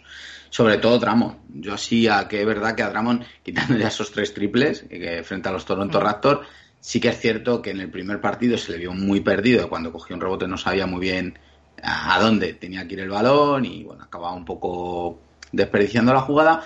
Pero según han ido avanzando los partidos se le ha ido viendo más cómodo, más a gusto. Sobre todo en el último contra los Bucks, incido que, los Bucks eran un, equipo de suplentes de los suplentes, pero sí que es verdad que hizo un muy buen partido de rebotes, puntos y tiró otro triple aunque falló, pero lo tiró y no lo tiró, no tiró una piedra, ¿vale? Tiró, no tiró mal. Entonces, bueno, mm, para mí sorpresa positiva porque le estoy viendo que puede aportar más de lo que esperaba, también eh, generando algo de pases desde el codo, al estilo como hace Busevic, no tan bien como Busevic, pero algo puede hacer. Es Y mejor asistente, perdón Nacho, es mejor asistente de lo que parece. ¿eh? Yo, de esas que le he visto muchos años, y tiene, tiene mano. ¿eh? Yo siempre lo he comentado que, que- que sé, con razón, ¿no? Todo lo que se le ha criticado a Dramon. Pero mm, no, no no sé, yo creo que es mejor de lo que la gente se piensa. Tiene, lo que pasa es que sí que es cierto que tras su marcha por Detroit se ha devaluado bastante, ¿no? Porque no, no ha estado en equipos que no, no tendría que haber ido a esos equipos. Pero yo creo que os vais a sorprender gratamente si se le da oportunidad de, de- de que tiene manita para pasar y tal. Pues es que además puede jugar muy bien ese rol que hace Busevic, que precisamente cuando Bu- Busevic sale de la pista siempre tenemos que jugar a ISOs, porque no teníamos ese jugador que desde, lo- desde el poste alto, desde los codos, esté más o menos manejando el balón, o encuentre los cortes o los bloqueos para sacar el pase, y parece que Dramon va a poder hacer esa función cuando, cuando no esté Busevic perfectamente, y si encima parece que también puede tirar, pues no va a cambiar el juego de Chicago con la primera y la segunda unidad y bien. Y el rookie, pues también bien. El chico se le ve con mucha intensidad, como tiene que venir. Un rookie eh, a darlo todo, bien en defensa. mm, Ha sacado buenos puntos, ha sacado buenos tiros. O sea que mm, lo que no se le puede dar es el balón. Él no es un manejador, no tiene calidad todavía para manejar. Y cuando, cuando tiene el que generar con el bote, mm, ya tiene más problemas. Pero si son cortes, tiros o defensa, el chico va bien. Como 3D, yo creo que puede ser un jugador que útil. O sea, poco a poco que vaya, vaya entrando en ritmo y, y para las bajas, que las va a haber, porque la temporada es muy larga, que sea válido, que sea un jugador muy válido. O sea que bueno, eh, el- la decepción, por dejarlo para final, la vi, que todos estábamos esperando verle sano y, y lo hemos visto muy flojo. No le hemos visto ni un mate los tres partidos, algo raro, ¿no? En Lavín. Y bueno, posiblemente todavía le falte ritmo. Eh, se operó este verano, hay que recordarlo, de la rodilla. No había jugado 5 contra 5 hasta ahora. Entonces, bueno, pues vamos a tener un poquito de paciencia con él. Y tampoco me ha convencido mucho Kobe White, que le he visto igual que siempre. Muy montaña rusa. Te mete tres triples, luego te falla otros cuatro y así. Pero bueno, eh, bien, vamos a ver qué pasa con regular season y, el equipo más o menos tiene que seguir un poco mejorando y dirá más. Bien, vamos a continuar la ronda. Cristian, ¿qué has visto de los Lakers en pretemporada? ¿Cómo vas a empezar la temporada? ¿Con ilusión o peor de lo que estabas ya? Hombre, peor yo creo que es imposible, ¿no? Porque venimos del descalabro máximo. No, la verdad que estoy muy contento con lo que estoy viendo. Eh, parece ser que el equipo ya tiene un sistema ofensivo, que es algo que no se tuvo la temporada pasada. Ya puedes ver el equipo que lo primero que hace al llegar a la otra pista es ocupar las esquinas y en el momento que tiene el balón LeBron James o Russell Westbrook ya es cinco abiertos, generar espacio para que pueda penetrar y normalmente es Anthony Davis el que sube a hacer un pick and roll. Eso para empezar. Eh, ¿Qué más? En defensa el equipo lo tiene muy claro. A la que se recupera el balón, ya sea mediante rebote o robo de balón, en uno o dos pases, en dos segundos, en el otro aro. Si se puede finalizar, perfecto, y si no, a jugar. Eh, me parece que son las dos claves de, Darwin Ham, ¿no? Eh, que la defensa no se coloque y después, sobre todo, crear ese espacio en ataque que no se tuvo la temporada pasada. Pero igualmente, el hándicap que tiene este equipo es que carece de aleros. Eh, de hecho, en el partido de ayer ante Minnesota, de los tres aleros que tienen los Lakers, que son Troy Brown, Toscano y LeBron, solo estuvo LeBron porque los otros dos están lesionados. Y hubo algún momento del partido en el que estaba jugando Austin Reeves, que no llega a dos metros, está jugando de cuatro. O sea, estaba jugando con Schroeder, con Beverly y con Kendrick Nunn en pista. Eh, ahí tenemos un handicap importante. Y luego las defensas rivales eh, dejan tirar a los Lakers. Los Lakers están tirando en torno a 35-40 triples por partido, pero con unos porcentajes bastante malos. Eh, salvando el otro día contra los Warriors, que metieron 17 triples, están en torno a 10-12 triples por, por partido. Eh, las defensas no van a cambiar su manera de jugar contra los Lakers porque saben que los Lakers no tienen tiradores. Eh, luego sí, que si los Lakers tienen el día y te tienen que ganar mediante triple, pues mira, enhorabuena. Pero al menos eh, se está viendo que el equipo está, está jugando algo, está moviendo muy bien la pelota, la verdad. Y sobre todo hay jugadores que están sorprendiendo positivamente. El primero es Kendrick Nunn. Ayer tuvo un mal partido Kendrick Nunn, pero eh, lleva, llevaba otros cuatro partidos a un gran nivel. No parece que se haya perdido un año Kendrick Nunn. Y para mí, si sigue saliendo desde el banquillo, para mí yo creo que es un candidato serio a sexto hombre del año. Y lo Es que digo ahora. Yo creo, Cristian, que es el mejor fichaje que habéis hecho esta temporada, pero de lejos, sin Sí. duda. Sí, sí, porque encima son 5 millones que, por los que ha aceptado la opción de jugador. Y, y él sabe que si quiere un, gran- un gran contrato a, partir de la temporada que viene, pues los Lakers tienen un foco muy grande. Eh, y si no hace una buena temporada, pues lo va a pasar mal. Eh, mira todos de los jugadores que, que han quedado de la temporada pasada, que creo que hay 5 o 6 que no tienen equipo aún, de lo mal que lo hicieron. Eh, otro jugador, Austin Reeves, que otro chaval que sigue mejorando, 24 añitos, está trabajando muy bien. eh, es un jugador que defiende, que ataca, que asiste, que rebotea. Eh, pues yo creo que los Lakers, eh, como eh, hicimos en, la, en el pronóstico del- de la División Pacífico, que va- yo creo que puede estar en torno a las 41 a 42 victorias, como, como dije. Yo creo que el equipo va a mejorar bastante los números de la temporada pasada y sobre todo estoy viendo un buen Anthony Davis. Un Anthony Davis que está eh, haciendo de todo, tirando bien, tanto de tres como de media distancia. Sí que es cierto que la zona la pisa lo justo, que yo creo que es un handicap importante porque parece ser que va a ser el 5 titular igualmente. Pero, pero veremos, si se mantiene sano y no eh, sin pisar la zona, pues que no la pise. Porque sabemos que en el momento que la pise van a ser 30 partidos menos. Eh, es, así. Eh, luego LeBron James, pues no pasan los años. Eh, lleva dos partidos que ha jugado. En un partido, en 15 minutos, se fue a 23-25 puntos. Y anoche otros 25 puntos que metió LeBron James con buenos porcentajes. Eh, yo confío en este equipo, la verdad. Estoy ilusionado. Es fácil estar ilusionado también viendo de dónde venimos. Pero me sigue dejando frío Russell Westbrook. El primer partido lo hizo bien, pero ya vuelve a estar en la dinámica de la temporada pasada. Y también está haciendo gestitos, eh, vídeos que se han visto ya hoy que han, volado, eh, que no, no hace equipo. No hace equipo Westbrook. eh, Petri- hay un vídeo de Patrick Beverly llamando a todos en medio del partido para comentar algún sistema o algo y Russell Westbrook casi que lo tienen que arrastrar para que se una al corrillo. Y no sé qué pasará con Westbrook.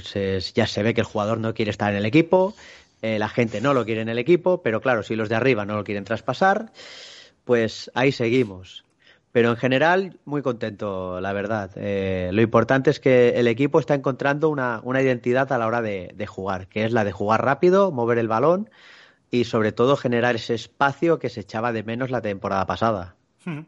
Justo acabas de responder lo que nos comenta Oriol de entrenar en Barcelona. Como veis el programa con Westbrook, ayer se le vio muy apartado de. Ayer se vio muy apartado del equipo.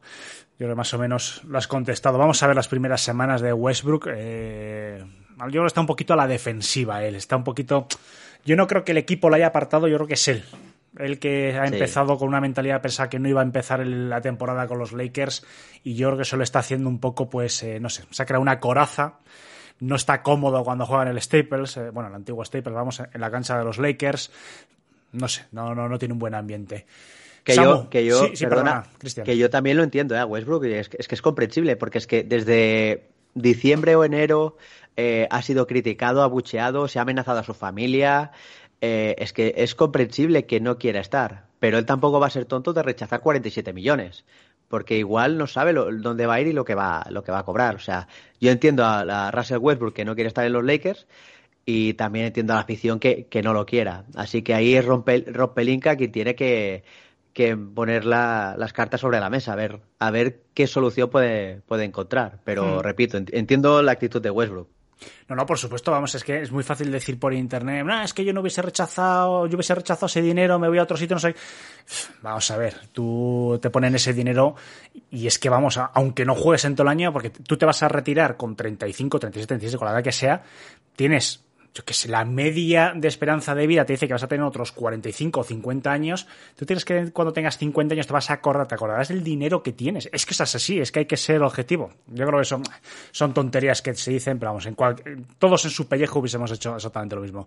Samu, no te voy a preguntar por ningún equipo en especial, pero bueno, no sé si has visto algo de la pretemporada, mucho, poco, has ido a algún equipo en especial, no sé qué me puedes comentar y por supuesto puedes también comentar algo si quieres de Bulls o de, de lo que ha comentado Christian de Lakers. No, hombre, a ver, yo voy con, yo voy con Sacramento. Eh, a ver, es un equipo muy cambiado, eh, con un entrenador que viene de, que fue asistente en Golden State. inculcando mucho filosofía defensiva. Yo creo que Keegan Murray, el pick número 4, que lo tiene Sacramento, aún es pronto para hablar, pero bueno, yo creo que va a estar en la, en la lucha seriamente por, por rookie del año, eh, muy versátil, eh, puede jugar de, cuatro perfectamente, mejorar un poquito en defensa, pero es un, un, jugador con una capacidad anotadora realmente buena. Sacramento, pues bueno, lleva tres partidos. En los dos primeros ganó de en torno a 30 primero a Lakers y de en torno a 30 también a Portland.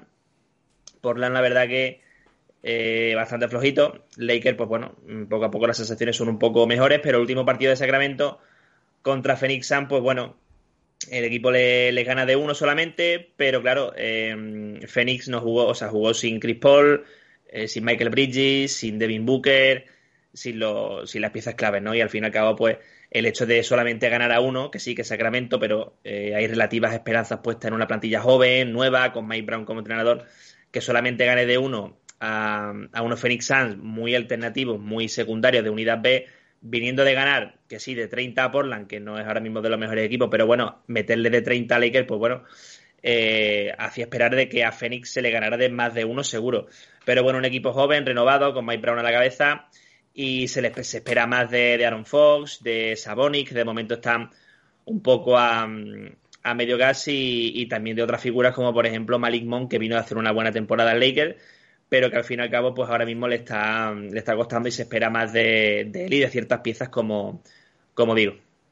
No os he preguntado, lo hablé el otro día con, con Jordi en la entrevista, por la renovación de, de Pelinka. Eh, Cristian, voy a empezar por ti, eh, como aficionado ¿no? de, de los Lakers.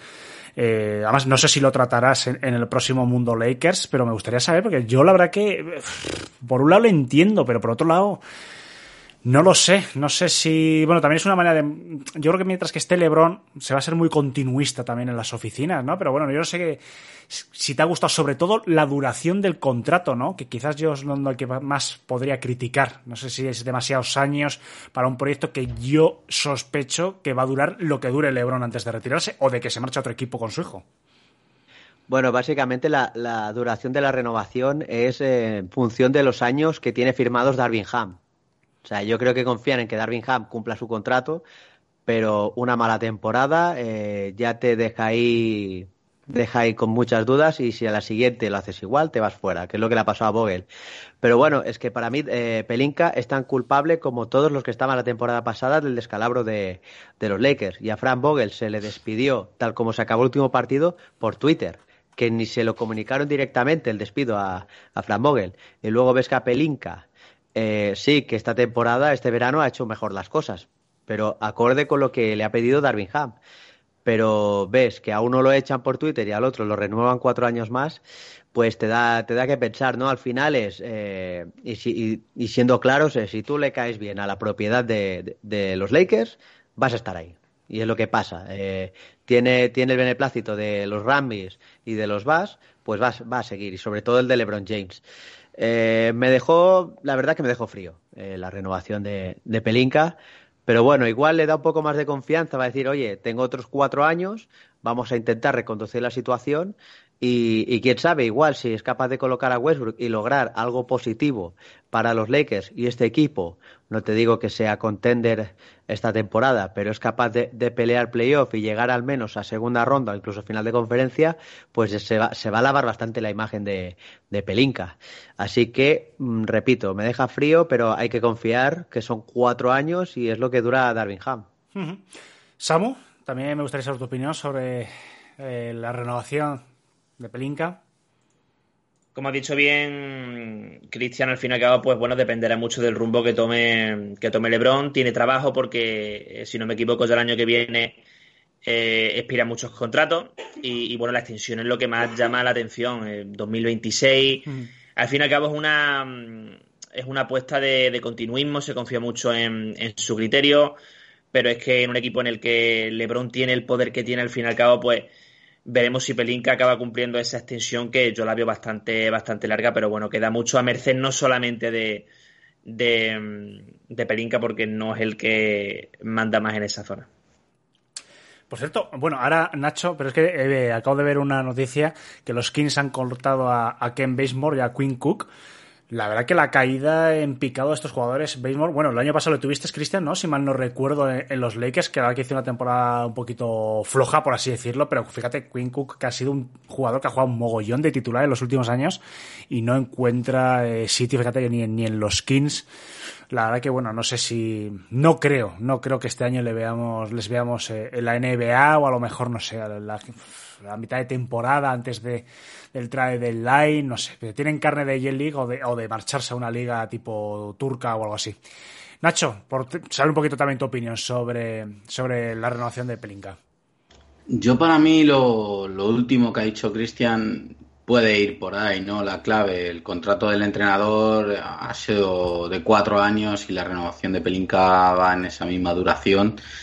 Quizás han querido dar un, una imagen al exterior de este es el proyecto que tenemos, vamos a estar cuatro años con ellos, eh, este es el general manager que ha traído a este entrenador, confiamos en esto y para adelante. Entonces, parece, ¿no? Parece que tiene que ir por ahí o debería ir por ahí y bueno, si dentro de un par de años Lebron, por lo que sea, se va y, y el proyecto se rompe, pues lo mismo no les cuesta mucho a Laker cambiar en ese momento y corta y, y echar a Pelinka y, a, y al entrenador y, y, empezar de cero.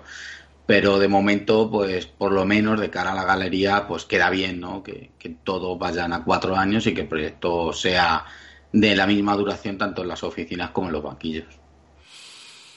Bueno, vamos a viajar a la conferencia este, vamos a Boston porque la noticia ha sido de, mom de momento, porque todavía están en, fecha, la no extensión de contrato de un jugador que mm, la inmensa mayoría de aficionados de los Celtics está súper contento con él, como es Grant Williams. Le queda, estaba para, había sacado para decir las cifras exactas.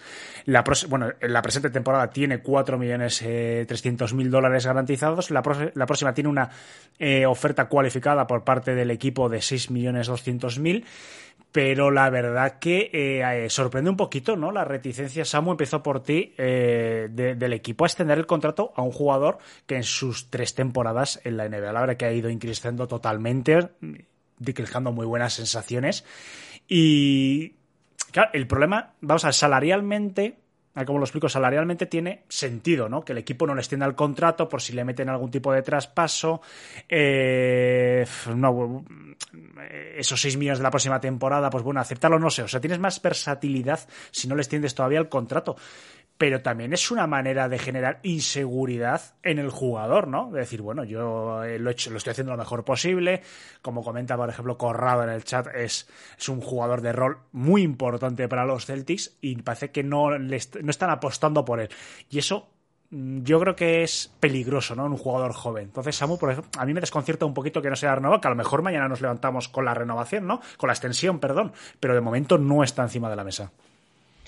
Hombre, choca bastante por el hecho de que tú has dicho bien, como bien has comentado, un jugador de rol no es un gran anotador, no es un gran anotador, no es un hombre de que aparezca, que reluzca mucho en la box score, ¿no? Pero hace un trabajo muy, muy importante, un trabajo en la sombra que siempre le agradece una plantilla que eh, ha sido corta como lo es la de Boston Celtics. Bueno, eh, lo que dices tú también mina un poco la seguridad del jugador de cara a jugar como agente libre restringido, pero tiene pinta de que será carne de traspaso y de que Boston busque alguna especie de traspaso con él, ya que, bueno, pues considero que tiene mercado, ha hecho una buena temporada, pero bueno, eh, todo está abierto, pero, pero la verdad que extraña bastante el hecho de que no creo que no confíen en Grant Williams, sino que saben que es un, gran jugador, pero yo creo que algo buscarán a cambio de, de él, porque es que no le hay otra explicación, sinceramente.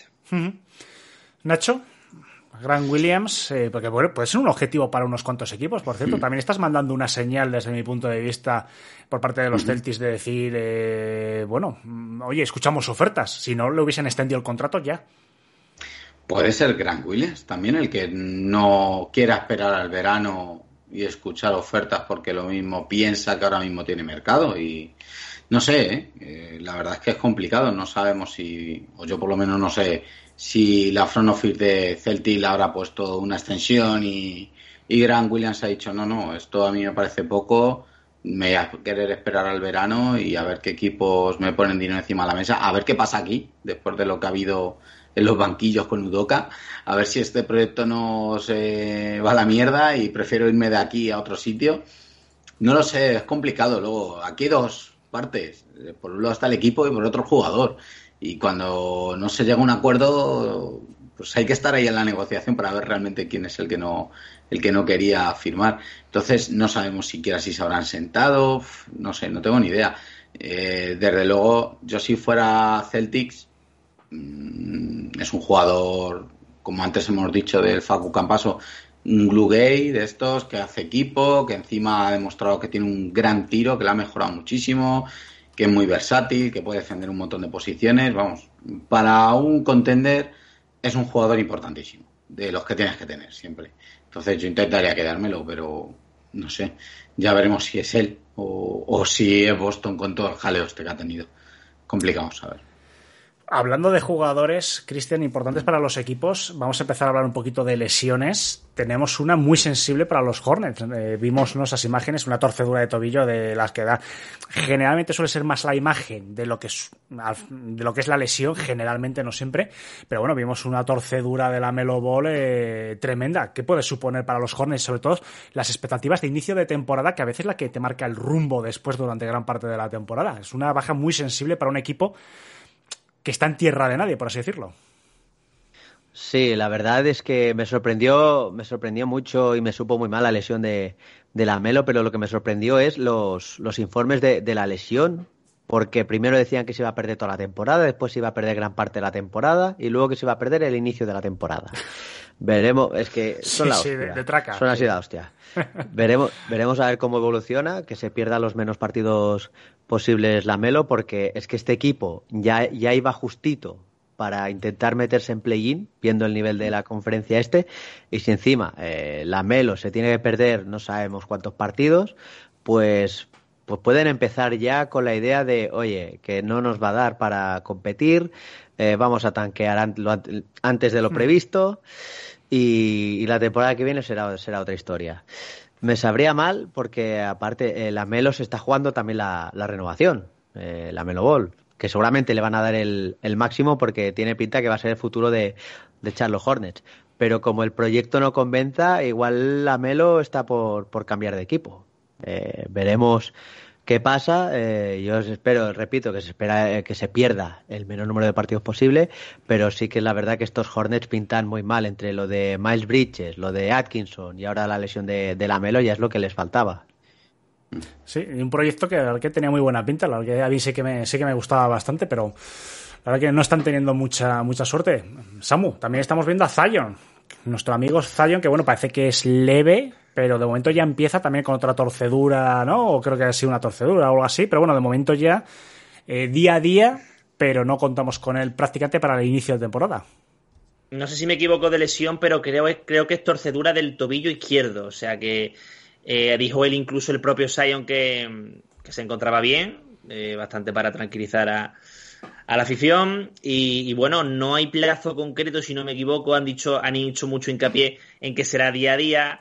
Es que todo lo que sea que Zion muestre el mínimo indicio, el mínimo activo de que peligra el hecho de que cuánto tiempo esté eh, fuera de las canchas y como encima es indefinido, pues claro, mmm, tranquiliza el hecho de saber que ha dicho que está bien, pero vamos a ver qué pasa y, y confiamos y como siempre, hombre, ahora físicamente está muy bien, pero claro, su condición agrava el hecho de su de su recuperación, ¿no? Confiemos en que, en que sea poquito porque estos Pelican ilusionan mucho, creo que es uno de los equipos que, que más veré esta temporada porque tienen un, quinteto de entrada realmente bueno y más aún con Zion.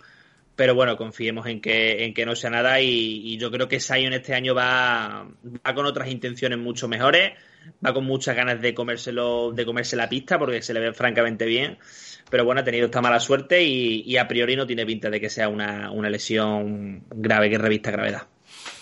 Esperemos, esperemos también por el espectáculo de la NBA, ¿no? Yo creo que tenemos todos ganas de ver a un Zion eh, sano y ver eh, cuál es su techo y el techo, por supuesto, del equipo. Nacho, una noticia, una noticia un poquito random, porque que sepáis todos que a partir de ahora, el 11 de octubre, en el distrito Columbia de Washington, en la capital de Estados Unidos, el 11 de octubre es el día Bradleyville, no sé si lo sabíais, pero hace unos días el ayuntamiento decretó ese día, hicieron una ceremonia con la alcaldesa de, la ciudad. Y bueno, le han dado ese honor. No sé, me- es que sabía que os iba a pillar a contrapié porque seguro que muchos no lo sabíais. ¿Qué os parece, no? Que una ciudad, pues, yo no me viene a mí ahora mismo a la cabeza muchas cosas de estas. Yo no sé si en Chicago la habrán, ah, por ejemplo, a Jordan. Pero bueno, de momento en Washington, no sé, un poquito exagerado para un jugador que tampoco ha conseguido gran cosa, por no decir nada, directamente en los Wizards. Nacho, ¿qué te, que no sé, ¿qué te parece? Pues como tú has dicho, muy exagerado, ¿no? Yo que sé, han entrado en playoff y poco más, con y más en la época de John Wall, que realmente la estrella era Wall, no era Bill. Sí, cierto, Realmente. totalmente. Porque realmente cuando ya John Wall se empieza con esa racha de lesiones y luego sale del equipo y tal, Washington Wizard no ha llegado a gran cosa. O sea que, bueno, sí, muchos puntos, pero, pero también luego muchos puntos con controversia, que hay mucho artículo también por ahí que habla de, de su rendimiento defensivo, no sé.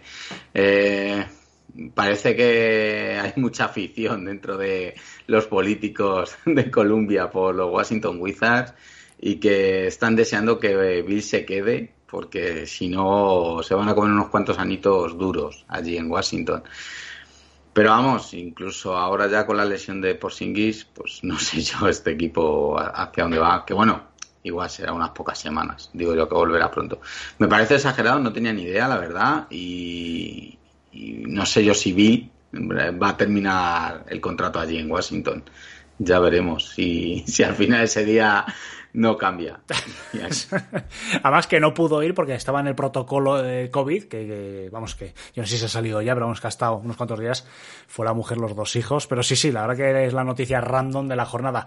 No tenemos tampoco mucho más, pero sí que hay un jugador importante porque yo creo que es ahora mismo el gran objetivo de varios equipos, que es Jay Crowder, eh, Christian, que está sonando para equipos como eh, Miami, los Hawks. Yo creo que ahora mismo es de los jugadores eh, más apetecibles ahora mismo para varios equipos. No sé si piensas que en alguno de estos equipos, Miami, Hawks, alguno más, podría encajar. Es un secundario de lujo. Todos sabemos que Crowder es capaz de aportar en minutos claves mucha calidad.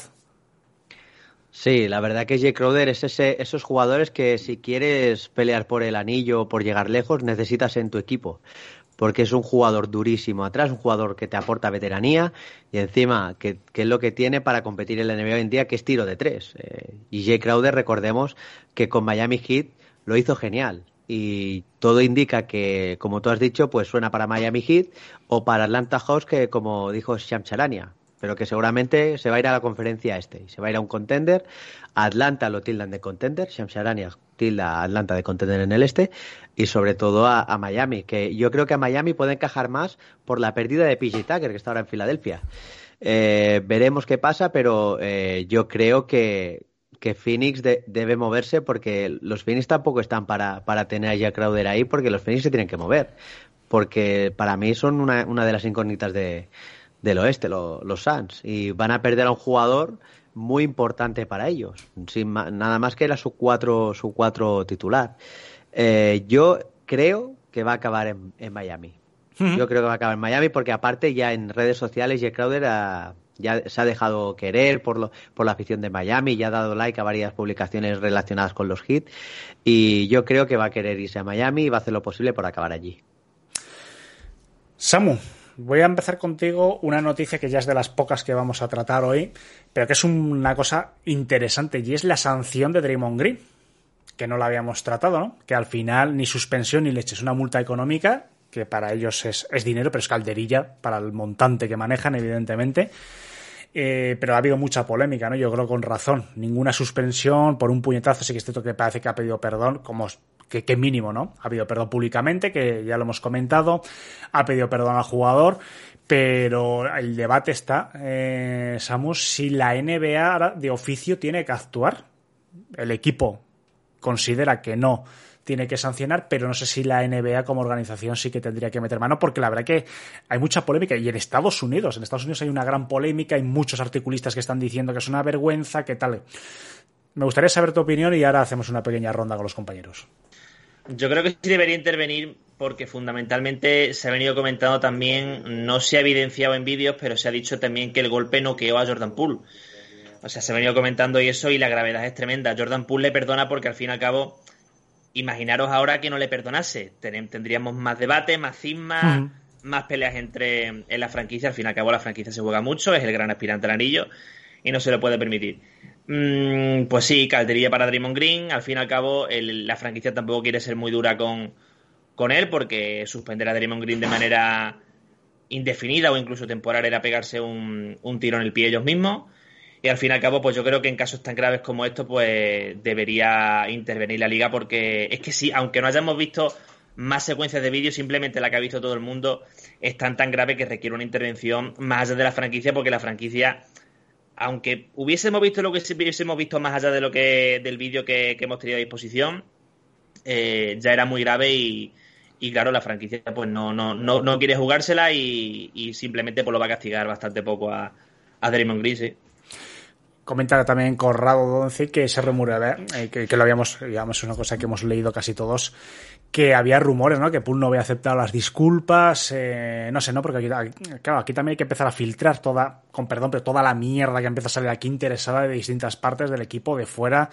Eh, Nacho, ¿qué te parece la, la, la sanción, la mínima sanción? Y si también piensas como Samu que la NBA tendría que meter mano y decir, bueno, esto no puede ser, esto es una vergüenza, es una agresión, una agresión que se ha filtrado, que hemos visto las imágenes y aquí hay que ser un poquito más contundentes. Eh, primero, me parece poca sanción, porque al final es una agresión, una agresión importante y aparte del dinero creo que algún partido o haberle dejado un tiempo apartado del equipo no le habría venido mal a Green para por lo menos saber que, que por delante está el equipo, eh, que lo que él pueda pensar. No sé, sí me parece, me parece floja. Se ha hablado mucho, ¿no? Comparándola con aquella de Miroti, con Portic y Portis y tal, que fueron ocho partidos, si no me equivoco. Eh, es un poco distinto eh, la situación de, ambos, pero al final venía un poco por lo mismo, por un pique de, entre dos jugadores y por una situación de estatus dentro del equipo. Y yo creo que esas cosas se tienen que quedar dentro del equipo. Eso sí que lo creo. Porque al final es un problema interno.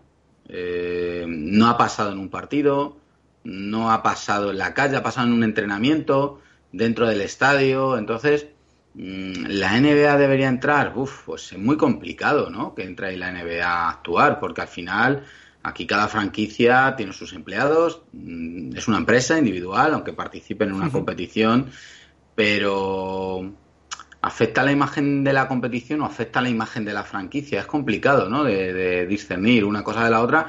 Y es complicado cómo puede entrar la NBA si no ha ocurrido en un partido de NBA, si ha ocurrido en un entrenamiento, si la NBA tiene capacidad ahí para entrar y, sancionar a Green.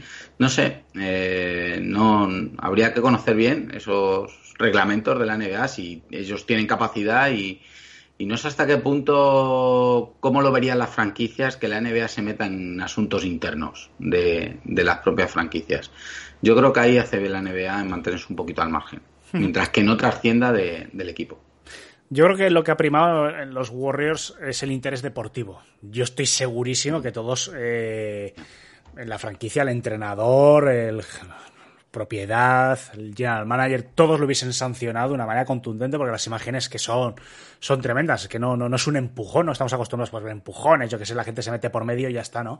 Es un puñetazo en toda la cara, vamos, eh, de, los que hacen saltar dientes, dicho de una manera clara. Eh, lo que pasa que yo creo que les ha interesado el egoísmo, es decir, no le vamos a sancionar porque nos interesa que desde el día uno le tengamos, porque este año el oeste recupera un poquito de nivel, vamos a tener más competidores. Y después, bueno, hay una también la táctica que yo también entiendo y que tiene mucha lógica, decir, bueno, a ver si sancionándole poco a Draymond Green esto no se enquista, eh, y bueno, ¿no? A ver si poquito a poco pueden aflojar esa tirantez que nos interesa, porque son dos jugadores fundamentales, tanto Jordan Poole como Draymond Green. Pero sí que es cierto, ¿no? Que también queda un poco de era un precedente, que yo creo que es lo, lo, gordo, ¿no? Porque si, la, si mañana en Pistons o en quien sea, o en los Thunder, en otro equipo, hay una agresión de este tipo y sí que hay una sanción, ya las comparativas ya en este sentido van a ser peligrosas. No lo sé, no lo sé. No, no estoy yo muy convencido con este tipo de, sanción, aunque entiendo, entiendo que desde el punto de vista egoísta no, no se les haya eh, sancionado, pero para mí la duda, yo os lo planteo a vosotros, si no hubiese sido Draymond Green y hubiese sido el jugador número 15 de los Warriors, ¿qué sanción hubiese habido? Partidos, partidos y partidos. Es así. Eh, es que es así. Y pasa, y eso, y Sí, eso sí, pasa sí. en todos los deportes. Es que al final eh, las estrellas son las más mimadas. Y, Claro. y es así. Este porque se llamaba Draymond Draymond Green, pero es que si se hubiera llamado Jonathan Kuminga, igual los primeros 15 partidos ni los pisas. Claro, es que yo creo que tendría que haber, eh, no sé, un, reglamento. O sea, es que igual que ha pasado, por ejemplo, con Udoka. Pues oye, con Udoka son otro, otro tipo de- de cosas, ¿no? Pero vamos a ver, hay un reglamento eh, que pone que no tiene que haber relaciones sentimentales ni físicas tal eh, dentro del equipo. Bueno, pues ya está, te puede gustar más o menos, pero está eso, tú lo firmas.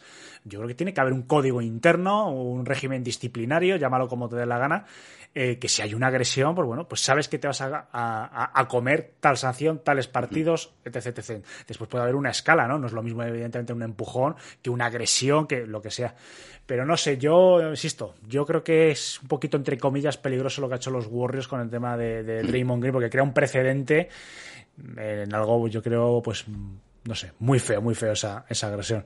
No sé si queréis comentar algo más, chicos, del tema.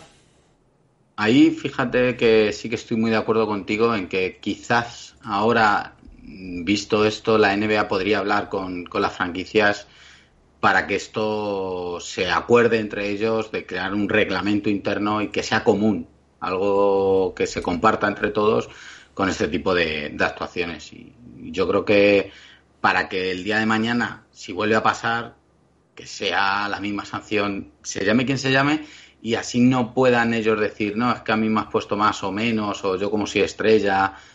Hay un reglamento, es igual para todos, y ahí yo creo que la NBA sí que podría hablarlo a partir de ahora con la asociación de jugadores, incluso. o- Hmm.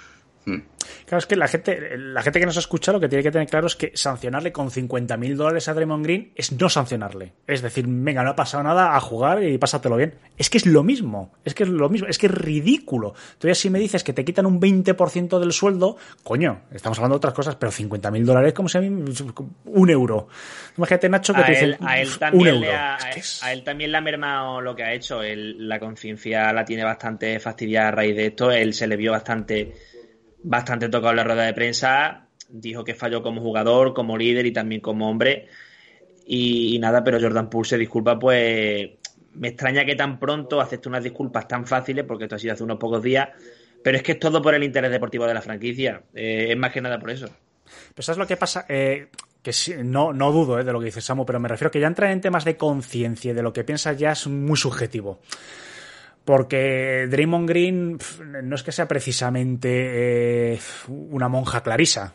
Es su trayectoria de la NBA. O sea, es un tío que sabemos que es cañero, que es duro, que ha tenido ya enfrentamientos, que ha tenido historias. Entonces, si te rasca la conciencia, a mí, si eh, esta agresión es de un jugador que tiene un expediente, lleva 10 años en la NBA y un expediente súper limpio, o sea, un tío, pues, es- no lo sé, eh, de los que dan la... Sí, sí, cualquiera, yo que sé, de estas cosas que son muy de guante blanco, digo, coño, pues si un calentón, así una cosa, sale con la lágrima en el ojo, pero cuando sale un jugador es como si Dennis Rodman en su momento hubiese salido, pues yo que sé, un empujón diciendo, ay, perdona, es que me siento muy mal. Y a los, tres partidos le, parte la pierna a otro, digo, pues coño, ¿qué, qué me estás contando? pues parecido, ¿no? Con el tema de Draymond Green. Yo el otro día lo comentaba la semana pasada que para mí es un sospechoso habitual eh, en estas cosas. Eh, entonces, no sé, que sí, que puede ser, ¿eh? que en ese momento esté arrepentido, pero también puede ser Samu que en ese momento estuviese arrepentido porque no sabía qué sanción iba a tener. Lo mismo la conciencia se le limpia yéndose a Lakers y. Y, y- y ahí se le va todo. Con Beverly, con Beverly. Draymond Green y Beverly. Bueno, chicos, no os quiero entretener eh, mucho más. Ya hemos hecho un repasito a todas las noticias de la jornada. La próxima semana, eh, el día que grabemos, eh, no sé si jueves o domingo, ya vamos a tener los primeros partidos. Tengo por aquí el calendario. Eh, empieza ya la noche del miércoles. Tenemos un Celtics con un Sixers a la una y media, hora española, y Warriors Lakers a las 4 de la mañana. Buen horario, ¿eh, Cristian? Eso te pasa por no elegir un equipo de la costa este, que lo sepas. Bueno, yo la semana que viene me reincorporo al trabajo y voy de turno de noche. O sea, Ah, un con un poquito de suerte puedo ver el partido. Bueno, no, pues entonces viene jugar. Y ya después el jueves ya sí que tenemos ya, pues eh, prácticamente yo creo que la mayoría, no, bueno, los Clippers se estrenan el viernes, pero bueno, ya el jueves día 20, por la madrugada del jueves al viernes ya tenemos pues prácticamente la gran mayoría de equipos y ya les traeremos. En el próximo programa ya vamos a hablar de los primeros partidos, de lo que nos ha gustado, lo que no, bueno, haremos un, breve repaso. Y también recordar a toda la gente que nos está oyendo que entren en el Discord, que que tenemos, que la verdad que se está animando últimamente bastante, a ver si de aquí a Navidades, yo que sé, llegamos a 200, 150, 200, ¿por qué no? Se ha doblado prácticamente la gente que tenemos en Discord. Tenéis el enlace en todos los podcasts, aquí de vez en cuando en, en el en Street Elements, lo recordamos en el chat. Así que entrad en Discord, que la verdad que está súper animado, que tenemos canales de todos los equipos. Eh, Samu, muchísimas gracias, tío, por haber estado aquí. Recordar, arroba jurado calero guion bajo, que hace sus espacios, hace mucha información de deporte, de política, de cualquier tema. Seguidle a Cristian, arroba Mundo Lakers NBA. Muchísimas gracias, Cristian. Esperamos como agua de mayo tu siguiente podcast. El otro día, por cierto, lo comentó, puse un ahí en, en iBox, puse un comentario en el espacio que hay de comunidad y me preguntaron por tu podcast. ¿Ya no subís a Mundo Lakers? Digo, cuanto lo suba, vamos, aquí lo tenéis. Bueno, decir que el último episodio salió, salió Rana, temas de audio, y el lunes, pues ya volvemos a grabarlo el lunes. O sea, ya lo tendremos. Pues muy bien, y por supuesto a Nacho, guion GSM, con su triángulo de Beni, que son fieles todas las semanas a traernos la información de los Bulls. Ya haremos un especial también de los Bulls con, con, con Kiko y con, uy, con Kike, con Kiko y con, eh, uy, lo diré, y con Aníbal. A ver si venís los tres, ya hablamos un poquito, porque ya teniendo a Dramon, coño, ya la cosa cambia, joder, ya tengo más interés por el equipo. Gracias. Fíjate, es que en vez de Aníbal iba a decir Mr. Che, porque como le sigo Sí. como Mr. Che, digo, coño, Aníbal. Bueno, muchísimas gracias a los tres. Os voy a hacer una raid para la gente que estéis por aquí. Eh, a ver qué tenemos por aquí. Bueno, Adi Safri, que es un tío cojonudo, hablándolo claramente. A ver que tiene muy buena música. Le dais recuerdos de parte del canal y recordar la próxima semana la mejor liga de baloncesto del mundo aquí, back to back. Así que sabéis, los que no nos sigáis, darle follow. Muchísimas gracias, chicos, y hasta la próxima semana. Un abrazo. Chao.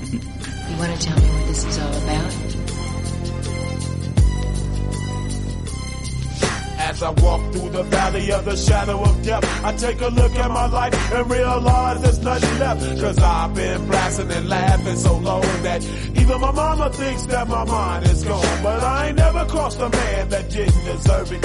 Me be treated like a punk, you know that's unheard of. You better watch how you're talking and where you're walking. Or you and your homies might be lying and chalk. I really hate the trip, but I gotta low. As they croak, I see myself in the pistol smoke. Fool, I'm the kind of G little homies wanna be like on my knees in the night, saying prayers in the street light.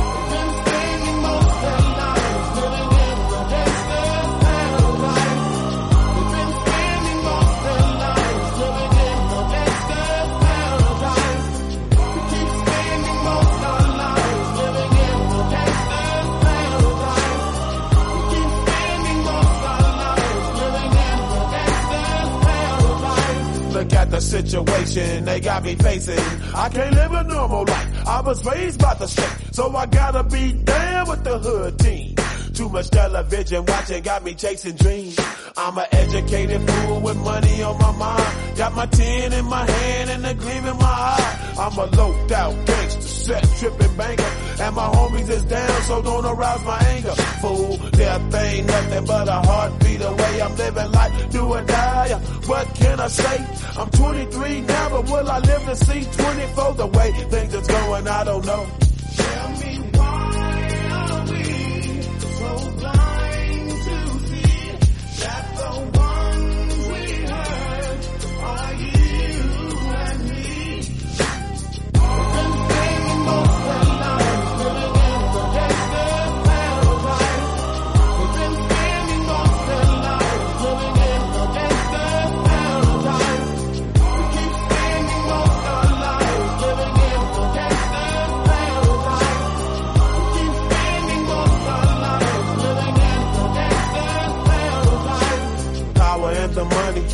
money and the power. Minute after minute, hour after hour. Everybody's running, but half of them ain't looking what's going on in the kitchen. But I don't know what's cooking. They say I got to learn, but nobody's here to teach me. If they can't understand it, how can they reach me? I guess they can't, I guess they won't, I guess they front. That's why I know my life is out of luck, fool.